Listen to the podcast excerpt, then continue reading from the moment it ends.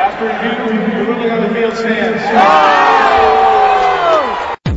Attention. It's a perfect night for football. Perfect night for football. Attention. Das sind die Sofa Quarterbacks mit der Sportradio 360.de Extravaganza zur National Football League. Overtime nicht ausgeschlossen, aber garantiert vier Quarter mit exzellentem Passspiel, bemerkenswerten Rushes und roten Flaggen, die unsere Special Team Coaches den Umpires entgegenschleudern. Still not in and now in for the touchdown, no flags. Unbelievable. Und hier ist der Mann, der Tim Thibault persönlich die Beichte abnimmt. Nicolas Martin. Let's go. We gotta go to work. Sportrad 360, die Sofa Quarterbacks College Football mit äh, ja einer Preview beziehungsweise auch aktuellem Geschehen zu dem, was uns in der College Football Saison erwartet. Wir wissen jetzt schon, die Big Ten hat entschieden, wenn ein Team zu viele Corona-Fälle äh, hat, dann wird gegen sie gewertet. Etwas, was unseren äh, Sofa-Quarterbacks nicht passieren kann, weil die sind eigentlich immer am Start. Nämlich äh, zum einen Jan Wegwärts von Triple Option. Hallo Jan. Moin moin.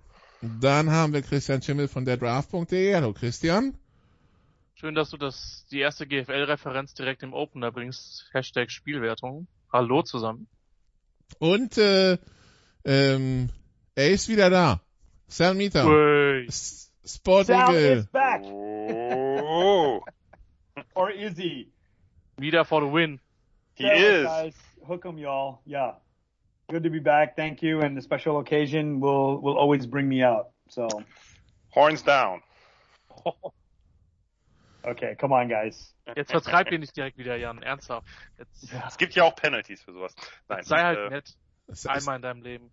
Sal, try. übrigens, letzt, also letztes Jahr wäre ich ja gern mit Sal am äh, Anfang September bei LSU gegen, ähm, gegen Texas gewesen. Die gute Nachricht, Sal, ist, da ja Texas auf absehbare Zeit in die SEC wechselt, wird es wahrscheinlich mehr Möglichkeiten geben, dies nachzuholen. Wie stehst du als diehard Longhorn-Fan zu diesem Wechsel? You know, I've been saying it the whole time, you know, Big 12 minus two, making fun of them. And, you know, it, it, you know, as I say, the, the writing's on the wall and we saw it the whole time ever since Arkansas left for the SEC, uh, the big, the big, uh, sorry, the Southwest Conference has been scrambling around and it was for survival. They combined with the Big Eight, which I think made geographical sense, uh, made some historical sense, you know, keeping Nebraska with Oklahoma um, Oklahoma State as well, um, and then uh, and then bringing Texas and Texas A&M uh, into the mix um, all made sense. But ever since um, A&M, Missouri, and Colorado all left, uh, you know, bringing in TCU, which they should never have left, uh, the the the the, the geography. Um, you know, they were the big Big 12 minus two, and they were a joke in my mind. And you guys also made fun of them. And and uh, it, and uh, so it was actually one of those things where it it was all for uh, survival. Um, and, and and we can see that mixing there. And of course. Uh, and we know, as, as Tony Kornheiser says in PTI, it's follow the money. So the SEC, already the best conference. What else can we do? And um, yeah, we can go into details about the whole SEC thing. I don't know if you guys talked about it earlier, but to leave A&M out of it, A&M wanted their own marketplace. They wanted their own brand in the SEC as the only Texas team, but it's about money. And the SEC said, okay, we're going to bring Texas and Oklahoma in. We have to. And so, am I excited about Texas being in a real conference? Yes, of course. Am I excited them, like you said, playing the LSU's um, and the other SEC West teams, and once in a while the Alabama. I mean, think about it. The whole reason, or everything that people have been talking about the SEC, every weekend is a big game. And if you're a Texas administrator, if I can put my Chris Plonsky shoes on and and and the AD Chris Conte or whoever it is now, uh, Chris Plonsky was a women, but now she's associate uh, athletic director. If you look at this stadium that you remodeled And even back in the Southwest Conference days when we can rush the field at the end, even when we played SMU or Baylor, which is just down the street on I-35, you had pockets in the corner empty. And, you know, who wants to play SMU at noon? You know, who wants to play um, uh, Baylor um, to a half empty stadium? It's ridiculous. And when you go to Baylor, when you go to SMU, when you went, you know, U of H, Rice, 1994 Rice, when we lost to Rice. Um, I hoped no, you would mention it. no, no, and I'll mention it because number one, it was my, it, it, it, to me, looking at the field, I said, this is college football. So I, I can take my, my Longhorn sense out, but where are all the Rice fans? Where are all the University of Houston fans? You know, my freshman year at University of Houston, I got all my UT buddies free tickets to the game because students, all the students got free tickets. So there's not a football culture. Now imagine Ole Miss, even Starkville, um, even Vander, I mean, Vander, okay, Vanderbilt's an exception because I got tickets against Florida back in, uh, uh, 1996, maybe. I think this was the year. No. Uh, yeah, I forget what year it was, but, um, uh, but, you know, we had, you know, students didn't care. They're all hungover, but it's still SEC football.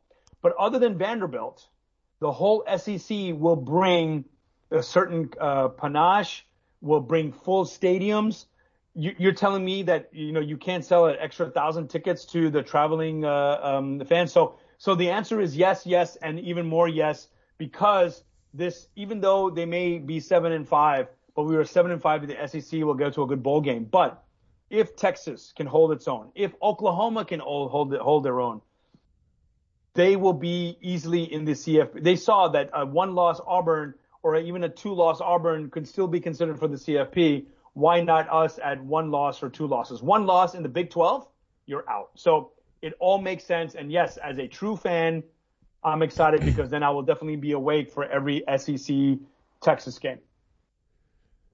Ja, vielleicht sind ja auch fünf Quality Losses, Jan, dann, ne? And then we're in, yeah. Ja, wenn es nur fünf sind, ne? also dann muss man ja momentan eher skeptisch sein. Aber äh, vielleicht äh, schafft es ja Texas, sich auch der Qualität der SEC sukzessive anzupassen. Das ist ja, ja durchaus möglich. Ja, endlich wieder Duelle mit Missouri. Mhm. Ja, das ist jetzt nicht unbedingt.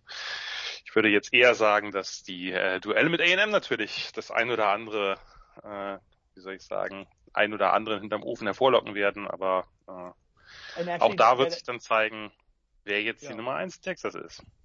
No, and actually, that's uh, something I didn't think about that we get to get to play A&M again. I think that of all the major states in the United States, every natural rival gets to play each other. And in uh, and Texas is the only big foot. I mean, football is king. Football is God. Football is religion. How are the two biggest universities not playing each other? And so, yeah, A&M you can run, but you can't hide. But the key would be, speaking of money, is does Texas, what happens to the Longhorn Network officially? Because I'm sure they're, they don't want to give it up. And I'm sure the SEC says, Hey, we have the SEC network. What are we going to do? So that would be interesting. Unless you've read something in the, in the past few weeks. I have not. Uh, but it'd be interesting to see what happens as we head to 2025 or earlier. Uh, Texas A&M ist College Station, ne? Das ist ja quasi ums Eck von mhm. Austin. Das ist ja fast schon Derby. Ja. I mean, it's a derby, but e- e- even if they were in Lubbock, if they're the two biggest, the two biggest uh, public universities in Texas, they've been playing since 1896 or whatever, since 1900 or whenever. You don't not play each other. If Clemson and South Carolina can still continue playing each other, if um, um, uh, I'm trying to think of other schools that are not, uh, if Georgia and Georgia Tech can play each other every year, I, you know, it's it, it doesn't make sense that these two schools cannot play each other, and um, and uh, it's ego, and it comes basically from the from the UT side, and and I, you know, I as a burnt orange will will take uh, um, uh, I, I will be responsible for that, but also the Aggies should say, hey, excuse me, hey motherfuckers, you think you're so good? Let's settle it on the field, and you know, let's do it, let's get it on. I start with uh, Nebraska and Oklahoma they play each other this year and uh, next, but ja. not every year, and that's sad. Also einer spielt mit dem anderen, sagen wir es mal so.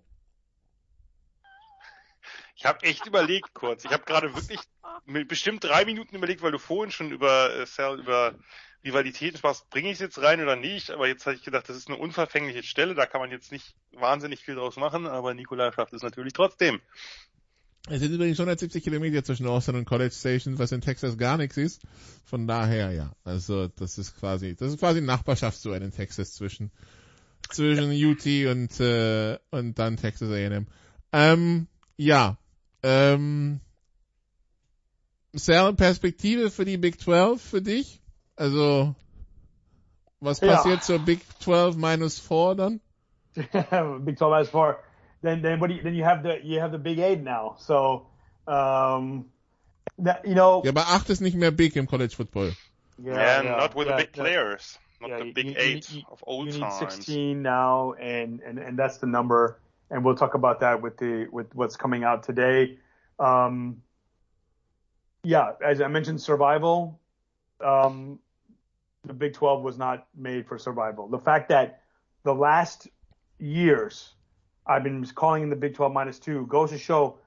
I mean, I don't know if it was the management. I don't know if it was the attraction.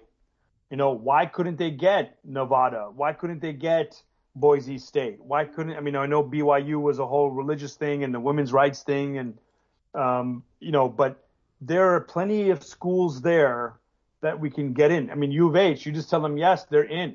You know, and and uh, you get U of H and, and SMU, boom, you're back to the stuff. But that's the thing that they didn't want that.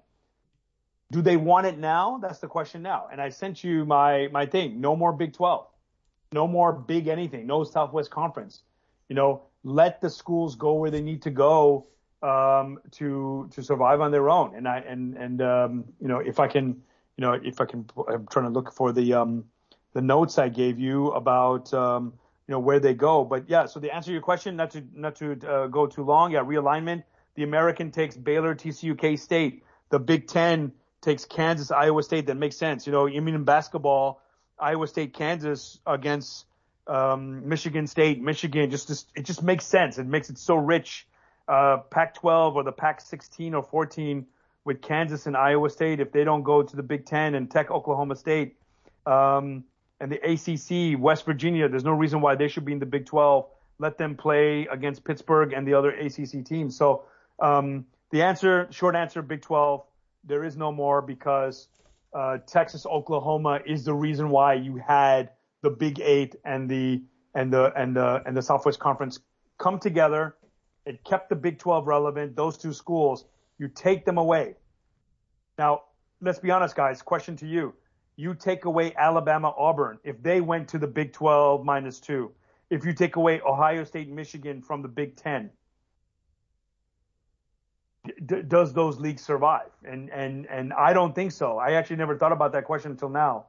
Do those leagues have the same marketing pull when Ohio State comes to your campus, when Alabama comes to your campus, and they're not in your they're not in your conference? Are you still that conference? The, the SEC? Yes. Ja, Georgia. SEC, ja. Georgia, SEC, ja. Florida, LSU. I mean, those two programs, those three programs are probably above Sure.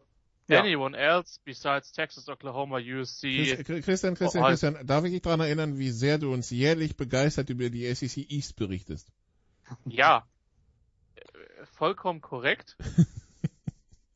Das, also, dass man Programme wegen, wegen, wegen ihrer Erfolglosigkeit verlacht, ist ja das eine. Das trifft auf Georgia im Übrigen auch nicht wirklich zu. Und Florida hat sich ja durchaus gefangen.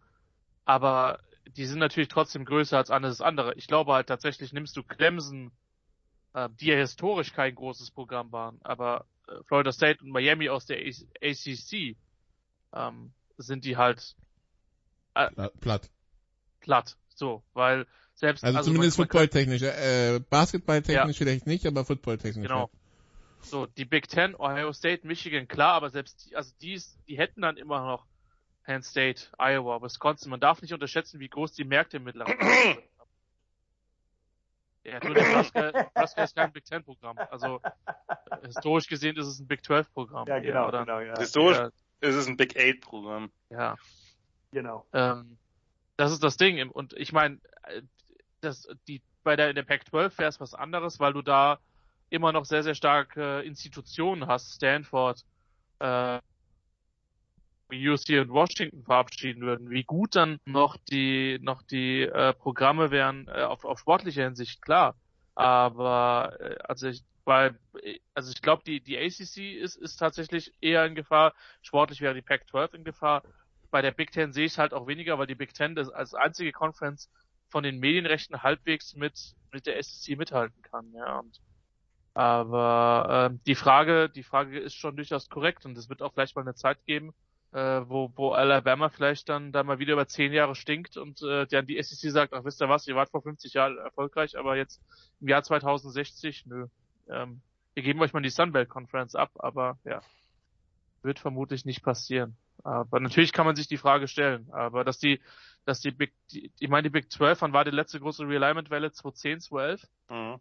Ähm, die war ja damals schon und leider gab es da diesen Podcast noch nicht, das ist so sad. Ähm, aber die Perspektive war ja damals schon, dass Texas sich vielleicht verabschiedet oder sogar independent geht. Ich weiß nicht sehr, wie die, wie ernsthaft die Überlegungen waren, dass Texas unabhängig wird, aber ähm, yeah. die, die Gespräche gab's ja. By the way, great answer. You're right.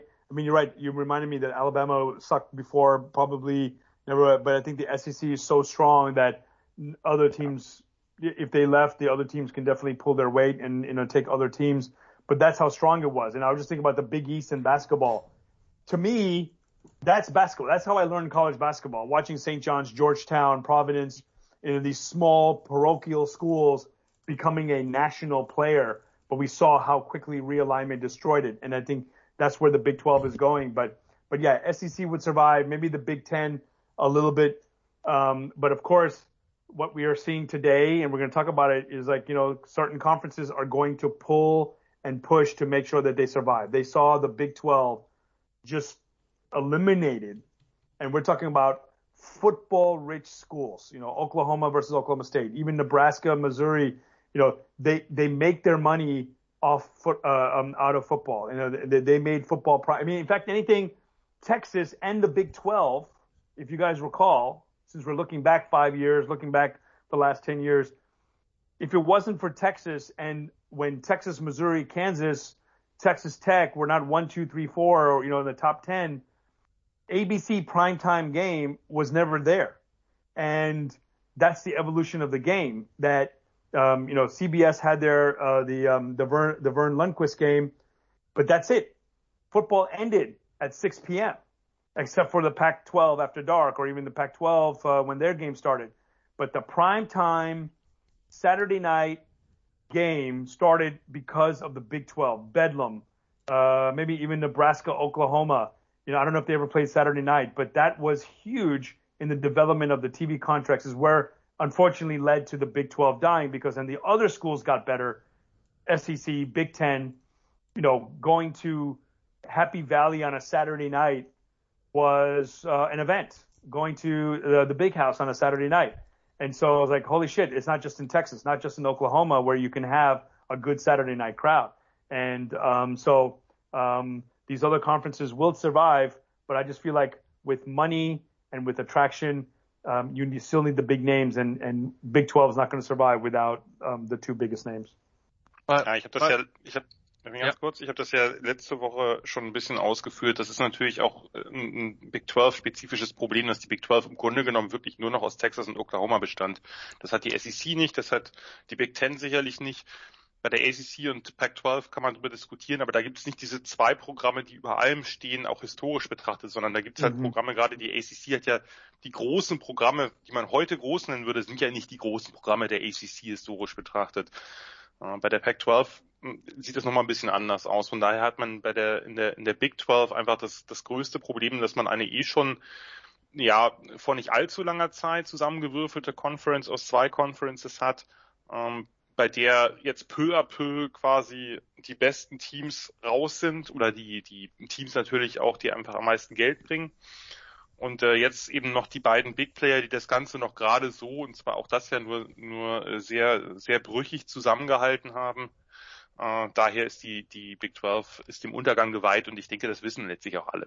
Und äh, aus, aus dem Grund gibt es eben auch diese Allianz jetzt zwischen den drei anderen großen Conferences, weil die wollen der SEC was entgegensetzen, aber die Big 12 ist halt aus allem raus. Äh, und es wird halt dazu kommen, dass man sich da um die besten, den, den äh, Best of the Rest halt ein bisschen prügelt und der ein oder andere dann eben äh, in diese Conferences geht, in die drei, äh, was dann ja vielleicht basketballmäßig Sinn macht. Bei allem anderen kann man äh, kann man da skeptisch sein.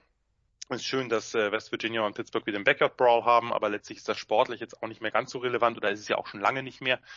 Äh, von daher äh, ist das, äh, ja, wird man jetzt sich irgendwie langsam von der Big 12 verabschieden und, ähm, und die anderen Conferences werden noch größer. Jetzt, jetzt mal rein vom Geld her, nicht vom Sportlichen. Ähm, ist Oklahoma State mit Abstand der dickste Fisch, der übrig ist? Oder ist es, oder ist es Texas Tech? Oder, oder ist es jemand anderes? Auch im Für Sinne mich- von, von Revenue. Für mich wäre es schon Okie State. Texas Tech ist ja jetzt äh, historisch wird das auch eher ein kleines Programm und ich, ich habe jetzt natürlich die, die Finanzen nicht, äh, nicht im Kopf von all diesen Programmen, aber wäre jetzt meine Vermutung. I would say Oklahoma State only because once a year they would play Oklahoma, but um, I mean, th- there's a sign why Oklahoma State did not also come was invited to the SEC. So to me, I would put them so close together, 51 to 49 percent, kind of. Uh, yeah, I, I Okay. put them on the same level. Nun. Also, ja, ein genau. Gedanke dahinter, äh, Ja. nur ganz kurz, äh, Christian, äh, hatte Mhm. das irgendeinen, hatte das irgendeinen äh, tieferen Gedanken noch, die Idee, wer da jetzt der Größte ist, oder war das einfach Naja, nur die, die Frage ist, um wen man sich halt prügelt, ne? Also ich meine, Ah, wir okay. hatten das ja schon beim letzten Mal, dass das Texas Tech, also wegen der Recruiting Base in Texas, also eines der Texas-Programme plus Oklahoma State wegen der sportlichen Relevanz vermutlich diejenigen sind. Was mich halt vor der letzten Sendung überrascht hat, wie groß Tech halt tatsächlich ist, zumindest was den, was den Student Body betrifft, halt relativ gesehen ist. Ne? Ähm, Mhm. Gerade verglichen mit, mit, mit anderen Programmen, aber ja. Das wird dann auch nicht immer die Rolle spielen, ja. Also die, die Universität Marburg hat auch sehr, sehr viele Studenten und ist sportlich in den letzten Jahren auch nicht wirklich in Erscheinung getreten, aber so sad, dass man die Mittelhessen Conference nicht wirklich öfter gewinnen konnte, aber gut. Man kann nicht alles haben. Die Lahn Valley Conference. Ja, dann müsste man tatsächlich mal so äh, äh, Conferences durch Deutschland ziehen. Das finde ich äh, sehr, sehr lustig, aber ist vielleicht dann irgendwann mal Bonus-Content, Jan, kannst du dir aufschreiben. Okay, ist notiert. Berlin-Brandenburg heißt ja beim Jugendländerturnier schon Big East. Mhm, das stimmt ja, das wohl, ja. ich schon seltsam genug, als ihr mir davon berichtete. Nun Ja, ich meine, ich meine, Dieses Jahr in Solingen. Man, man muss es ja, man muss es ja wahrscheinlich Cell auch, also das Sportliche, so in, in der, im Football dominiert die SEC alles, im, äh, im Basketball hatten sie ja die letzten Jahre nicht so viel zu melden, also klar Kentucky, aber ansonsten, ähm, ja, die großen Player sind sie halt nicht, also ist äh, spannend, wie das, wie man das dann auch hinbekommt, also vielleicht ist das eine oder andere Programm für eine Conference auch interessant, einfach wegen des Basketballprogramms, ne? I mean, I mean, Baylor is the national champion. So, Ja. um, you know, and, and that's the shame because, you know, being in Texas, you know, remember, I'm not a natural Texan. I've been naturalized and I really do like, you know, I, I like loyalty. I like rivalry.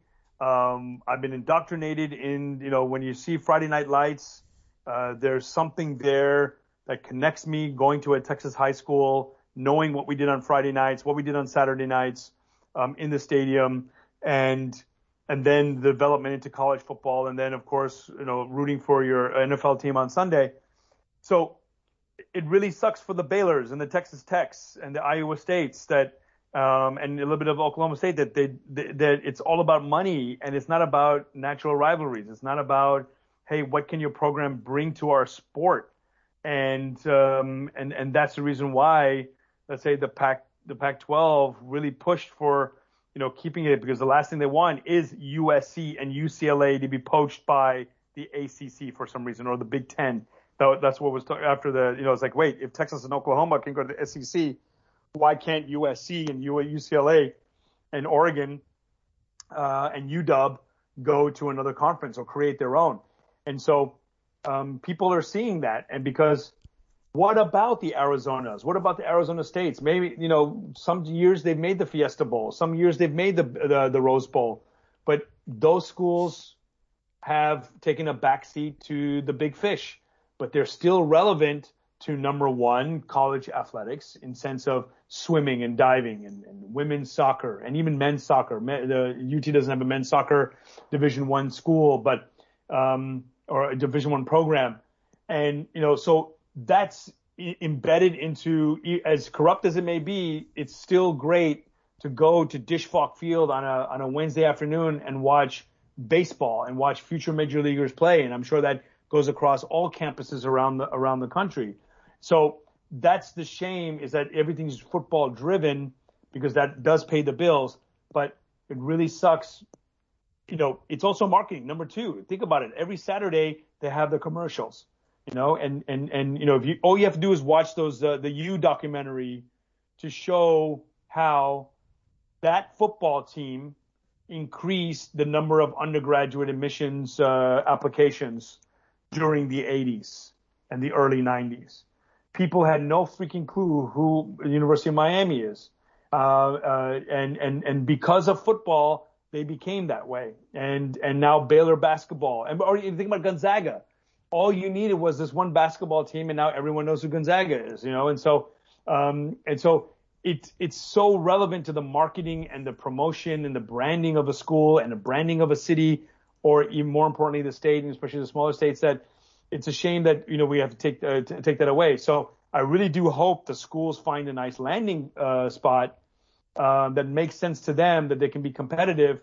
Um, but right now, the big fish um, and the big fish wannabe um, are going to going to protect their asses first before they take care of the Baylor's and the Iowa States and um, and, uh, and and and the Vanderbilts. Right now, Vander, I, I'm actually quite surprised that they didn't kick Vanderbilt out and bring in Oklahoma State. See that, that then you know that Oklahoma State's a, a valued school that they would kick out of Vanderbilt. But I think that there's too many politicians in the southeast who went to Vanderbilt. Um, that was not going to happen. So hopefully the the small programs can survive this this shift that's going on. Ich hätte ohne Basketball oder, oder College Basketball nie von der Gonzaga Universität gehört, nie von der Butler Universität und auch nicht yeah, von der Villanova Universität, ja, also. Yeah. Äh, genau. So, was jetzt, äh, wir nehmen Dienstag auf. Vor ein paar Minuten gab es eine gemeinsame Pressekonferenz von Big Ten, äh, ACC und Pac-12, aus der Jan jetzt nicht so wahnsinnig viel rausgekommen ist. Man will sich fokussieren auf Common Values ähm, und man möchte mehr gegeneinander spielen im Out-of-Conference-Scheduling, äh, aber es gibt keine Realignments oder sonst was. Äh, was, nehmen, was nehmen wir davon mit? Ja, haben wir ja äh, letzte Woche schon mal angerissen und ein bisschen rumspekuliert und das Spekulieren war gar nicht so falsch. Da kann man natürlich jetzt nicht sehr viel rausziehen. Also die das, was jetzt beschlossen wurde, ist ist doch relativ butterweich und äh, wenn man da liest, na ja, wir haben ja nicht nichts unterzeichnet, sondern wir können uns in die Augen gucken und haben einfach eine Abmachung getroffen, dann weiß man ungefähr, wie viel wert es ist. Ähm, das sind ja durchaus nette Pläne, aber die haben jetzt, glaube ich, nicht die ganz große Relevanz. Also das Entscheidende, wenn wir jetzt beim Football sind, beim College Football, ist halt wirklich, wären halt wirklich die, äh, die Interconference Games zwischen, zwischen diesen Conferences, die eben vielleicht dafür sorgen, dass man attraktive Matchups hat in den ersten paar Wochen, wo ja der Großteil eben der Out-of-Conference Games stattfinden wird dass man da vielleicht ein bisschen versucht, der SEC mit ein paar knackigen Duellen irgendwie das Wasser abzugraben. Uh, ansonsten ja, äh, warten wir mal ab. Also ähm, die wollten ja auch sich eine so gemeinsame mm, Position erarbeiten, was zum Beispiel äh, das neue Playoff-Modell angeht oder ähnliches.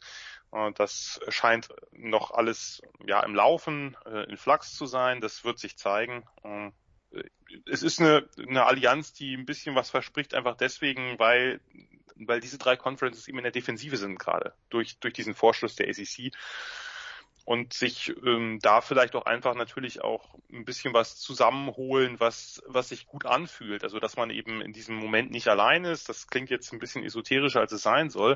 Aber ich glaube, das ist schon, schon ein gewisser Grund, dass man weiß, okay, wir sind irgendwie, wir haben irgendeine Art von Kooperation, wie auch immer die genau aussehen wird. Wir haben so ein paar ganz grobe ähm, Linien jetzt festgezurrt und alles weitere muss man sehen. Und ich denke, ich denke, in dem Rahmen wird das ablaufen, was natürlich nicht unbedingt sicherstellt, dass nicht der eine oder das ein oder andere Programm oder vielleicht auch die eine oder andere Conference äh, querschießen wird, je nachdem, wenn es ihnen wirklich nutzt. Denn das haben wir, das haben wir ja in den äh, jetzt auch in den vergangenen Monaten und natürlich auch in den Jahren zuvor gemerkt. Und das merken wir immer mehr, dass sozusagen diese alten Säulen, diese diese alte Tradition immer ja immer bröckeliger wird und letztlich die ähm, die Programme schauen, wo sie bleiben erstmal und äh, da sind natürlich dann irgendwelche Conference-Traditionen oder Verpflichtungen im Notfall nachrangig, wenn es einem wirklich viel nützt. Aber trotzdem denke ich, ist das erstmal eine gute Sache. Äh, und das vielleicht entwickelt sich auch was Größeres draus. Und jetzt wissen wir erstmal nicht viel mehr, als wir von der Woche wussten. Ja, ähm, genau. Also die, die, die Pac-12 überlegt wohl, ob sie ihre League Games von 9 auf 8 reduziert, damit dann halt immer ein Platz mehr ist für einen Big Ten oder ACC. Gegner bisher sind von 2022 bis 2035. Soweit wird ja schon vorausgeplant. 68 Spiele zwischen diesen drei Conferences geplant, 103. Wenn man noch Notre Dame mit reinnimmt, die ja jedes Jahr USC, Stanford und fünf ACC-Teams spielen. Ähm, ja, also ähm, da müssen wir schauen, wie das passiert. Christian, das Problem natürlich, weil ich schon sagte, es wird bis 2035 geplant. Da sind auch TV-Verträge. Da kannst du jetzt nicht sagen, gut, dann äh, Jungs, September 2022, wir spielen jetzt mal vier Spiele als Pac-12 gegen die ACC. So einfach ist das nicht. So einfach ist das nicht. Die Teams planen zum Teil extrem weit voraus. Wie gesagt, es gibt TV-Verträge und das Ding ist halt auch, eben mit den TV-Verträgen, die dann halt noch kommen, es ist ein windelwachsweiches Agreement. Es ist nachvollziehbar, warum sie das so machen. Es ist momentan im besten Interesse von allen. Aber ähm, es ist nichts, was einen bindet. Ähm, Wobei letztlich ist nichts bindend. Das sieht man ja auch an den an den Ablösesummen, die jetzt an die Big 12 fließen werden durch äh, durch Texas und Oklahoma beziehungsweise die SEC. Ähm, insofern mit Sicherheit eine gute Sache. Wir haben dieses Jahr schon das eine oder andere Marquis-Matchup, zum Beispiel zwischen Ohio State und, und Oregon, nur mal beispielhaft genannt. Ja. Michigan, Washington. Ähm, genau, also da da sind schon und ich glaube halt auch, dass die, dass das, äh, dass das, dass für die Erweiterung des Playoffs was ja, muss ja sehen, wann es tatsächlich kommt, aber dass auch das dazu führen wird, dass wir halt mehr von diesen guten Matchups haben werden, eben weil, weil äh, äh, die Gefahr dann bei der Niederlage raus zu sein nicht mehr ganz so groß ist. Das Playoff, das Vierer Playoff hat es jetzt schon ein bisschen aus, äh, aufgelöst und äh, von daher muss man aber auch dann noch gucken, was diese Absprachen dann noch wert sind. Denn eins ist vollkommen klar, wenn die Commissioner der Conferences eine Möglichkeit haben, ähm, ihre Gelder zu steigern, dann werden sie das tun, auch unabhängig von den Absprachen heute. Also das, so realistisch sollte man sein. Aktuell ist das im besten Interesse von allen, aber ähm, die Dauerhaftigkeit ähm, steht da für mich durchaus in Zweifel, wobei ich persönlich durchaus, also ich bin nicht böse, wenn ich diese Matchups zwischen den Conferences dann halt auch entsprechend habe. Das, also ähm, was halt was halt deutlich ist, dass halt die Big 12 kein Plan dieser, kein Teil dieser Pläne war. Ne, das sollte man auch sagen. Ähm, was wenig überraschend ist, weil, weil Jan hat ja schon, ich will nicht sagen, den Abgesang vorangetrieben, aber die Wahrscheinlichkeit, dass es so läuft, ist ja schon sehr hoch. Da haben wir auch letzte Woche sehr, sehr ausführlich drüber gesprochen. Jan ist der alleinige Totengräber der Big 12. Das kann Richtig. man so gehen. Das, das Moment, Moment, Moment. Jan hasst Defenses und deswegen hat er den, den, den Deal zwischen Texas und Oklahoma eingefädelt. Deswegen ist die Big 12 tot. Hast du gut gemacht, Jan. Das lasse ich nicht auf mir sitzen. ja, doch, tust du gerade im Moment. Finde ich auch okay. Sprachlos. Ja, sehr schön. Äh, Nikola, ich würde sagen, ich habe einen Teil meiner Aufgabe für heute Abend schon erfüllt. Sehr gut. Ja, siehst du mal. Dann. Darf ich doch, weit, darf ich doch weiter mit ihm kommentieren. Das ist doch schön. Ja. Das war Teil der Abmachung? Na. Jetzt bin ich noch mehr sprachlos. Du, äh. Leben ist hart und ungerecht. Ich kann dir sagen, unser letztes reguläres GFL-Wochenende, also da schauen wir den Nebraska zur Vorbereitung, uns einzustimmen, ne? Also. ja, aber das wird, aber das wird dann das gute Spiel von den drei sein. Naja. Ja. Ich weiß nicht, Nebraska gegen Fordham, ich bin mir noch nicht sicher. Aber ja, gut. Äh, Sal, nachdem wir jetzt über die Langzeitprognosen gesprochen haben, Sal, Texas 2021, was erwartest du sportlich? Well, the interesting thing is that Texas athletics is so strong. You know, they've won the Commissioner's Cup or whatever the, is the best sports programs, winning the most titles and stuff. So the money is coming in. Um, football wise, see, and like I said, that's the thing. No matter how good the baseball team does, no matter how good the women's diving team does, what dominates ESPN, what dominates uh, Sport Radio 360 um, every Monday is is you know how Texas sucked in football and, and losing that game or how did they lose that game and and I understand that it comes with the territory. So I'm happy to to to, uh, to enjoy it when they're good and take the hit. So Sal, wir hätten im, Ma im März auch mehr über die Texas Longhorns geredet, wenn sie nicht gegen Abilene Christian rausgeflogen wären in der March Madness, weißt du? Also. Yeah, yeah, yeah. And oh, oh, and that hurts the most when they it was also Northern Iowa like a year ago. It's like oh God, it's just. But es ist ja nicht nur Football bei den Longhorns. Yeah, and, and but see that's the thing, and you know with that opening comment, you know Texas is back, you know, and I remember that that was 2016. So did we really start 2016? I remember taping a show while I was also in a club like I am this year, um, and watching the highlights. I watched the beginning of the game, but then I watched the highlights because it was you know it's, it's, a little bit later. And uh, people saw me my Longhorn stuff, and they said, "Hey, we, yeah, we saw the game today." I said, "Oh, you saw it live?" It's like, "No, we just saw the replay." But you know, so even Germans on vacation in uh, foreign lands are watching the Texas Longhorns. So um, Steve Sarkisian coming in, he comes in with the pedigree, he comes in with his issues. Um, you know, I, I truly believe in second chances. I believe that you know he studied under Saban. Will he be successful? Will he do the same thing that Mark Ritt did and, and the other Saban, um, uh, Saban, um, uh, what would you call them, uh, understudies, uh, did?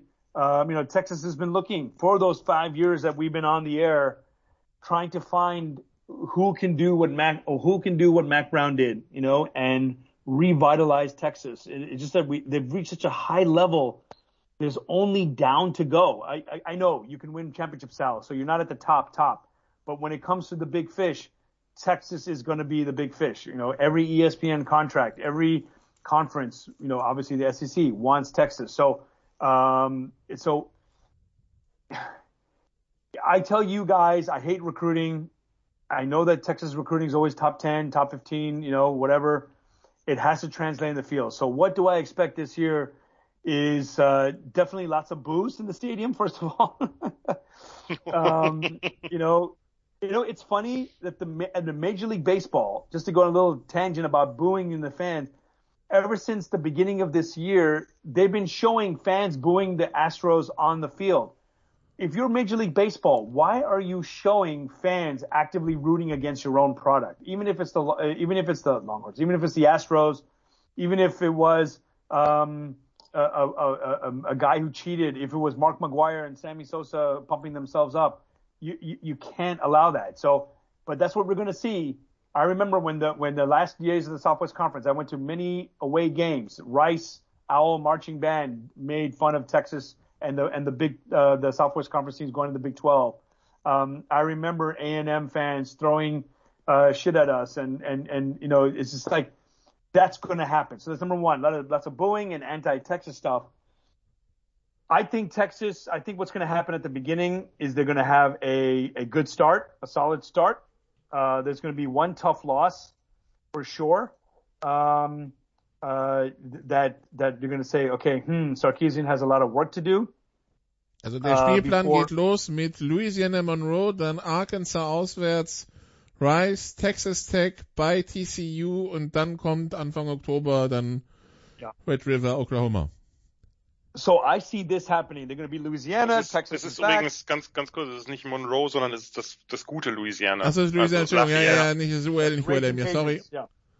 That's okay. Also, uh, it, was, it in diesem Fall, it's, it's, was in diesem Fall einen Unterschied macht, weil Texas, naja, sagen wir mal, äh, also Louisiana ist echt nicht so schlecht und äh, right. äh, wäre auf jeden Fall ein lustiger Start. Yeah.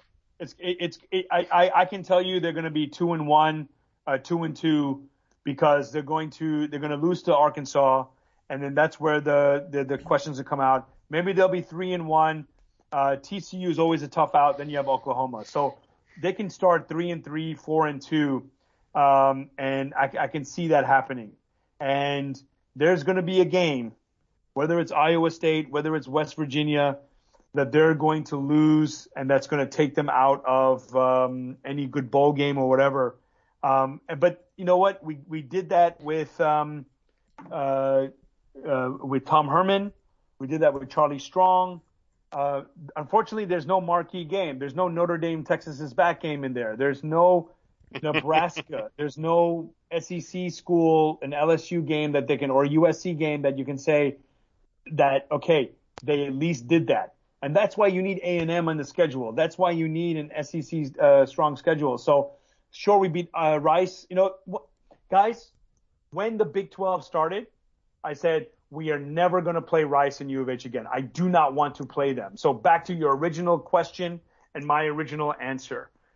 With the SEC, I do not want to see them again on the schedule. There's no reason to play those schools anymore. And that alliance that you guys spoke about, I just thought about it when you guys were talking about it. Um, yes, the Pac-12 pushed it because they don't want to make sure anyone gets picked off. I already, uh, you know, spoil that. But isn't that what the spirit of college football is all about? That you play the strong teams in your first two to three games, and then you play a strong conference schedule to get a good bowl game.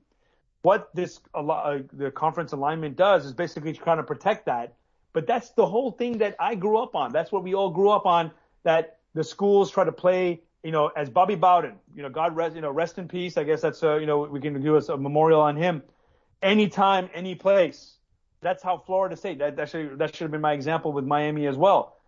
Bobby Bowden brought something like anytime, any place to play five games in a row on the road against top teams and go three and two as a non major power at the time is freaking unbelievable. And he did it against the top schools. I don't want to lose to Rice. I don't want to lose to U of H. I don't mind losing to Alabama in, in Tuscaloosa. I don't mind losing to USC in Los Angeles or in Baton Rouge to LSU. But we have to play those games and then one day we'll win those games and Texas will be back. Aber, aber äh, Sal, bedenke, dass äh, gerade in der SEC das ein oder andere Team dafür bekannt ist, mindestens ein Spiel gegen eine absolute Obergraupe manchmal ja auch durchaus ein FCS-Team zu schedulen. Also Alabama ja, oder Auburn haben da, ja, äh, genau. haben da ja immer mal irgendwie dann The Citadel drin oder ähnliche Kracher, wurde dann äh, auch mal die Third und Fourth und Fifth Stringer spielen lassen sure, kannst. Sure. Also das das äh, wird sich auch in der SEC nicht ändern für Texas wahrscheinlich. Und Rice ist da schon fast äh, eine Nummer zu groß für das, yeah, was yeah, die SEC yeah. sich da manchmal zurechtholt. Yeah, yeah. But, but, you, but you can do that in the SEC. In the Big Na, 12, you couldn't, right? We, we, we, they want they create the Big 12 to get away from the Southwest Conference. So why are they playing Rice and U of H? But they had to play them. Actually, it was for recruiting. Come to Houston. You can invite all the top Houston recruits. Uh, recruits. If you think back then, that's the reason why Vince Young came to Texas, all right? Because he's from Houston. So that's what you want to do. You have to play TCU to to to uh, to uh, to do that. So, but but the SEC that wasn't a recruiting thing. That was, as you said, it was to play the fourth stringers to develop the program. Maybe that's what Texas will see now. Now we, we get to play Grambling State, uh, not Grambling State, um, uh, uh, uh Prairie View A&M. Um, Savannah State. Savannah, yeah. I mean, that's I say. I'm thinking of the small Texas schools, Texas State, the Bobcats. Um, yeah. you know. But they're, and, they're at least yeah. FBS. Exactly. And, and, and so that's what you need to do. And, um, to, to, to help build your, I mean, that's why Alabama can have 22 players of the, I mean, how many NFL teams are there? 30, 32 now? 30? 22. So 22 players in the first round come from SEC schools. That's fucking ridiculous. And then they're still so strong. Well, because they can replace them with the guys they played um, throughout the whole year. And so that's why I hope will help build the program. So people worry that, yeah, Texas is going to go 75. I hope not. I hope we do go 10 and 1. I hope we're in Atlanta uh, to play the uh, the championship game, and I hope we do what we did back in '95, right, Jan? Mm-hmm, mm-hmm. 95 is ass kicking.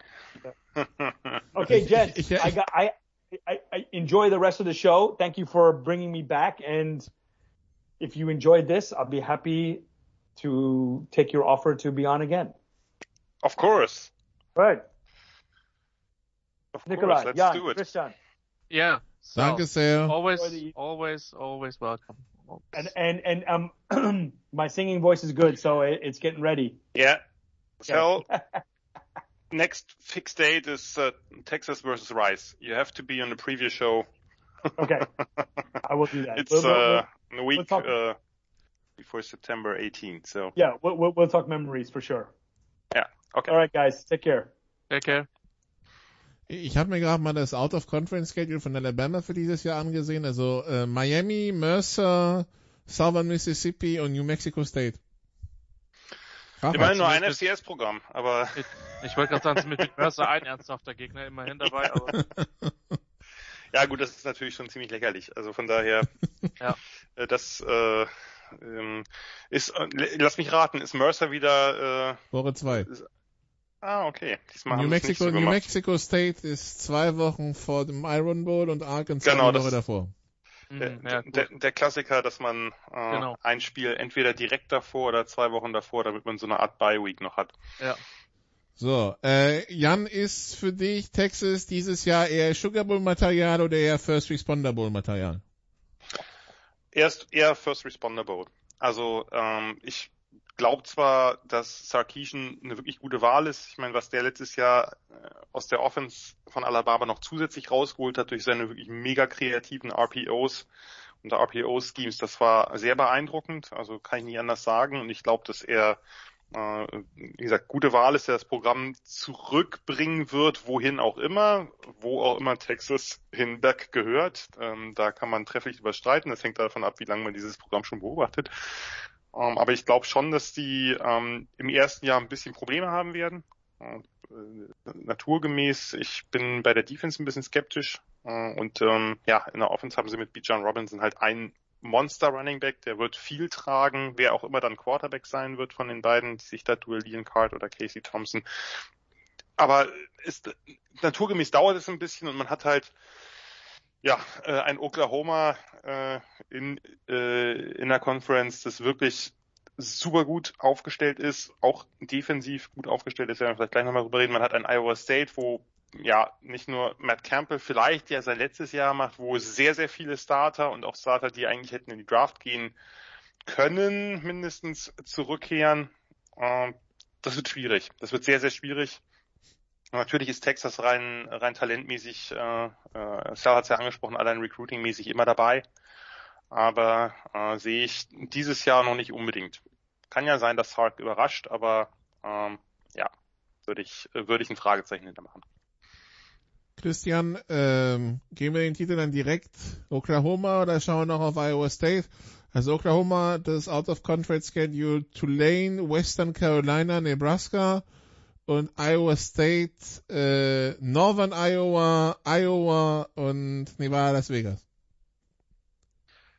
Also Oklahoma muss der klare Favorit sein. Ähm, und eine, eine, Sache, die noch dazu kommt, wir hatten das äh, äh, letzte Woche ja durchaus ausführlich diskutiert, dass Teams halt auch ein paar Lücken schließen können durch diese diese One-Year oder diese diese einmalige Transfer mit direkter Spielerlaubnis. Ja, wie gesagt, ich finde es richtig, im Sinne der Spieler, weil die Coaches können auch machen, was sie wollen.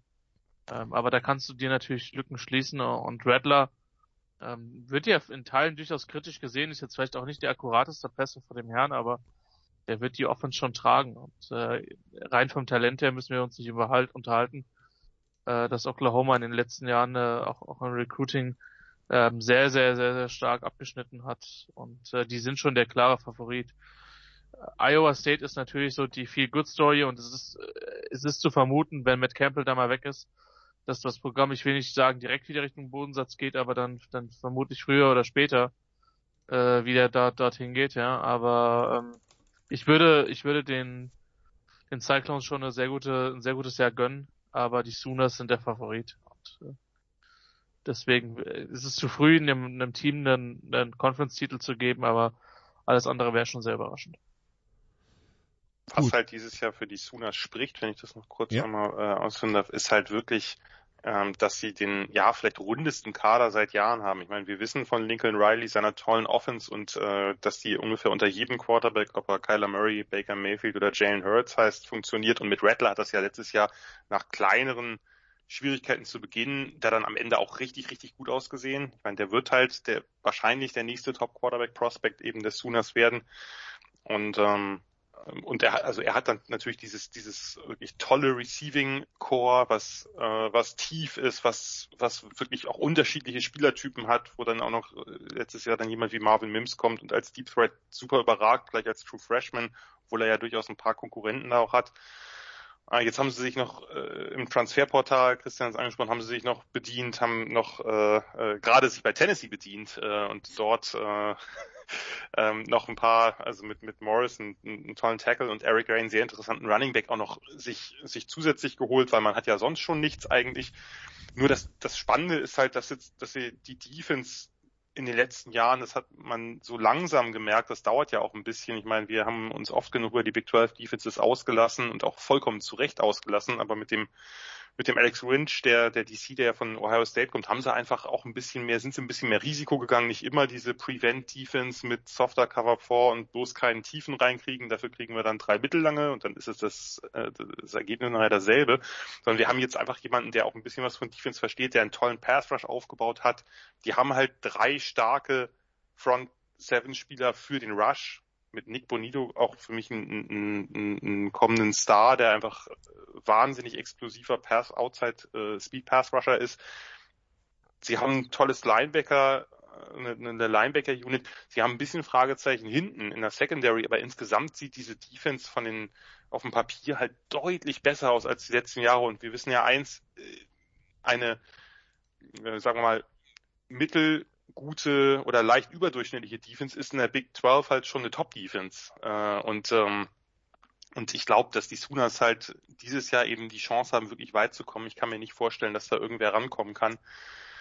Ich würde äh, Iowa State gönnen, einfach weil, weil Campbell halt wirklich mein Typ Coach ist und der, der einfach ein Programm da aufgebaut hat aus dem Nichts. Ja, auch nicht mit tollen, die sind ja immer noch kein gutes Recruiting-Team, Iowa State. Das ist ja wirklich rein Talententwicklung. Nicht rein ist natürlich Quatsch, da sind schon auch, äh, bei allen diesen Teams sind da talentierte Jungs bei, aber, äh, aber was, was der aus sozusagen aus diesem, ja, eher durchschnittlichen Talent rausgeholt hat, das ist, das ist absolut sensationell und darum bin ich da bei Christian. Ich kann mir schon vorstellen, dass das, weil da eben, das ist sozusagen da ist kein wirkliches Fundament geschaffen worden, weil Iowa State dafür auch so wahnsinnig wenig hergibt. Und ähm, das ist halt Matt Campbell alles. Und ähm, der hat jetzt einfach viele, viele Spieler, die es wahnsinnig gern für ihn spielen, sich für ihn zerreißen. Die hat er halt, ja, was heißt überredet? Die Spieler haben es ja freiwillig gesagt, haben gesagt, wir kommen sofort zurück. Ich meine, sie hatten, äh, sie hatten letztes Jahr den größten Erfolg, dass sie halt einen New Six Bowl nicht nur erreichen, sondern auch gewinnen den Fiesta Bowl. Und trotzdem diese Spieler hätten sagen können, hey, das ist das, das ist das, was Iowa State hier noch nie erreicht hat. Das ist das äh, sozusagen die Krönung meiner College-Karriere. Jetzt versuche ich's. Und da sind so viele zurückgekehrt. Das zeigt einfach, wie sehr dieses dieses Team für ihren Coach lebt. Die wollen halt noch einen Anlauf nehmen. Nur ja, trotz trotz einem, einem tollen Laufspiel mit Brees Hall, trotz einer, einer wirklich underrated Defense mit tollen Schemes, äh, Schemes, wo ja auch wirklich NFL-Coaches ankommen und sich die abschauen, wie man gegen Spreads agiert mit so einer 3-3-5-Defense. Das ist wirklich, wirklich ja einfach abgefahrener Scheiß. Aber gegen, gegen, gegen Oklahoma, ich sehe es nicht. Ich würde es ihm super gönnen. Und nachdem Oklahoma und Texas äh, ja nun äh, auf dem Weg zu grüneren äh, Wiesen sind, äh, erst und recht. blauerem Himmel, den wollen wir Und vergessen. Himmel, ja, blauem Himmel äh, und und äh, weiß nicht, vielleicht auch mehr Sonne in der SEC. Äh, aber äh, also ich würde es ihnen extrem gönnen, überhaupt keine Frage. Da, die Sympathien sind klar verteilt. Ich sehe es nur nicht, weil Oklahoma gerade dieses Jahr einfach auch so ein wahnsinnig rundes Team zusammen hat. Aber wer weiß. Kurz, äh, Jan, Oklahoma, eher Sugar Bowl oder eher Cotton Bowl? Cotton Nein, ich Bowl glaub- ist dieses Jahr ein Halbfinale, das ich, äh, ich, für die, die ich, jetzt glaub, nicht... ich äh, glaube, äh, ich, also ich habe sie dieses Jahr ins, in die Playoffs getippt. Und ich hätte kein Problem damit, wenn ich mal wieder mit Tipps falsch liege. So ist es nicht. Aber ich, äh, ich könnte mir vorstellen, dass dieses das Jahr ist. Äh, wir reden ja gleich auch noch über andere Teams, die halt vielleicht irgendwo auch ein paar mehr Fragezeichen als sonst haben, wo nicht alles äh, zurückkommt oder wo man auf Quarterback vielleicht schauen muss oder so. Oklahoma ist auf Quarterback gesettelt, ist in der Offense gesettelt, hat eine Defense, die deutlich besser sein dürfte und die letztes Jahr auch schon am Ende der Saison deutlich besser, aber ich sehe die in den Playoffs. Christian? Gehe ich mit, ja. Gut. Dann gehen wir es vielleicht für den Rest, äh, die restlichen Power 5 alphabetisch durch. ACC, ACC Atlantic. Wer sorgt dafür, dass Clemson Christian nicht jetzt schon die Reise zum ACC-Finale buchen kann?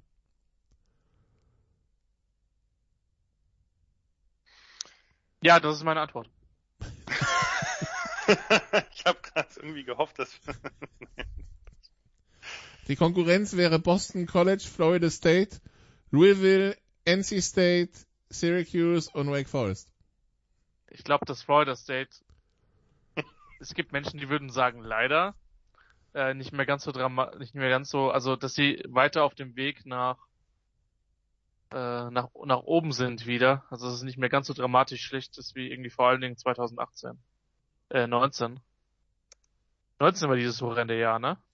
Ähm, und Ja, letztes wobei- Jahr war auch nicht gut, aber Aber das letzte Jahr auch richtig scheiße war, Ja. auch mit dem ganzen, also mit, mit Norwell als neuem Coach und dann noch diesen ganzen Hickhack um seine, ja, nicht so sensiblen Aussagen bezüglich Black Lives Matter und, also, äh, ja, das okay. war ein bisschen, Ja, aber sagen wir es mal so, also wir, wir, wir versuchen einfach 2020 zu vergessen.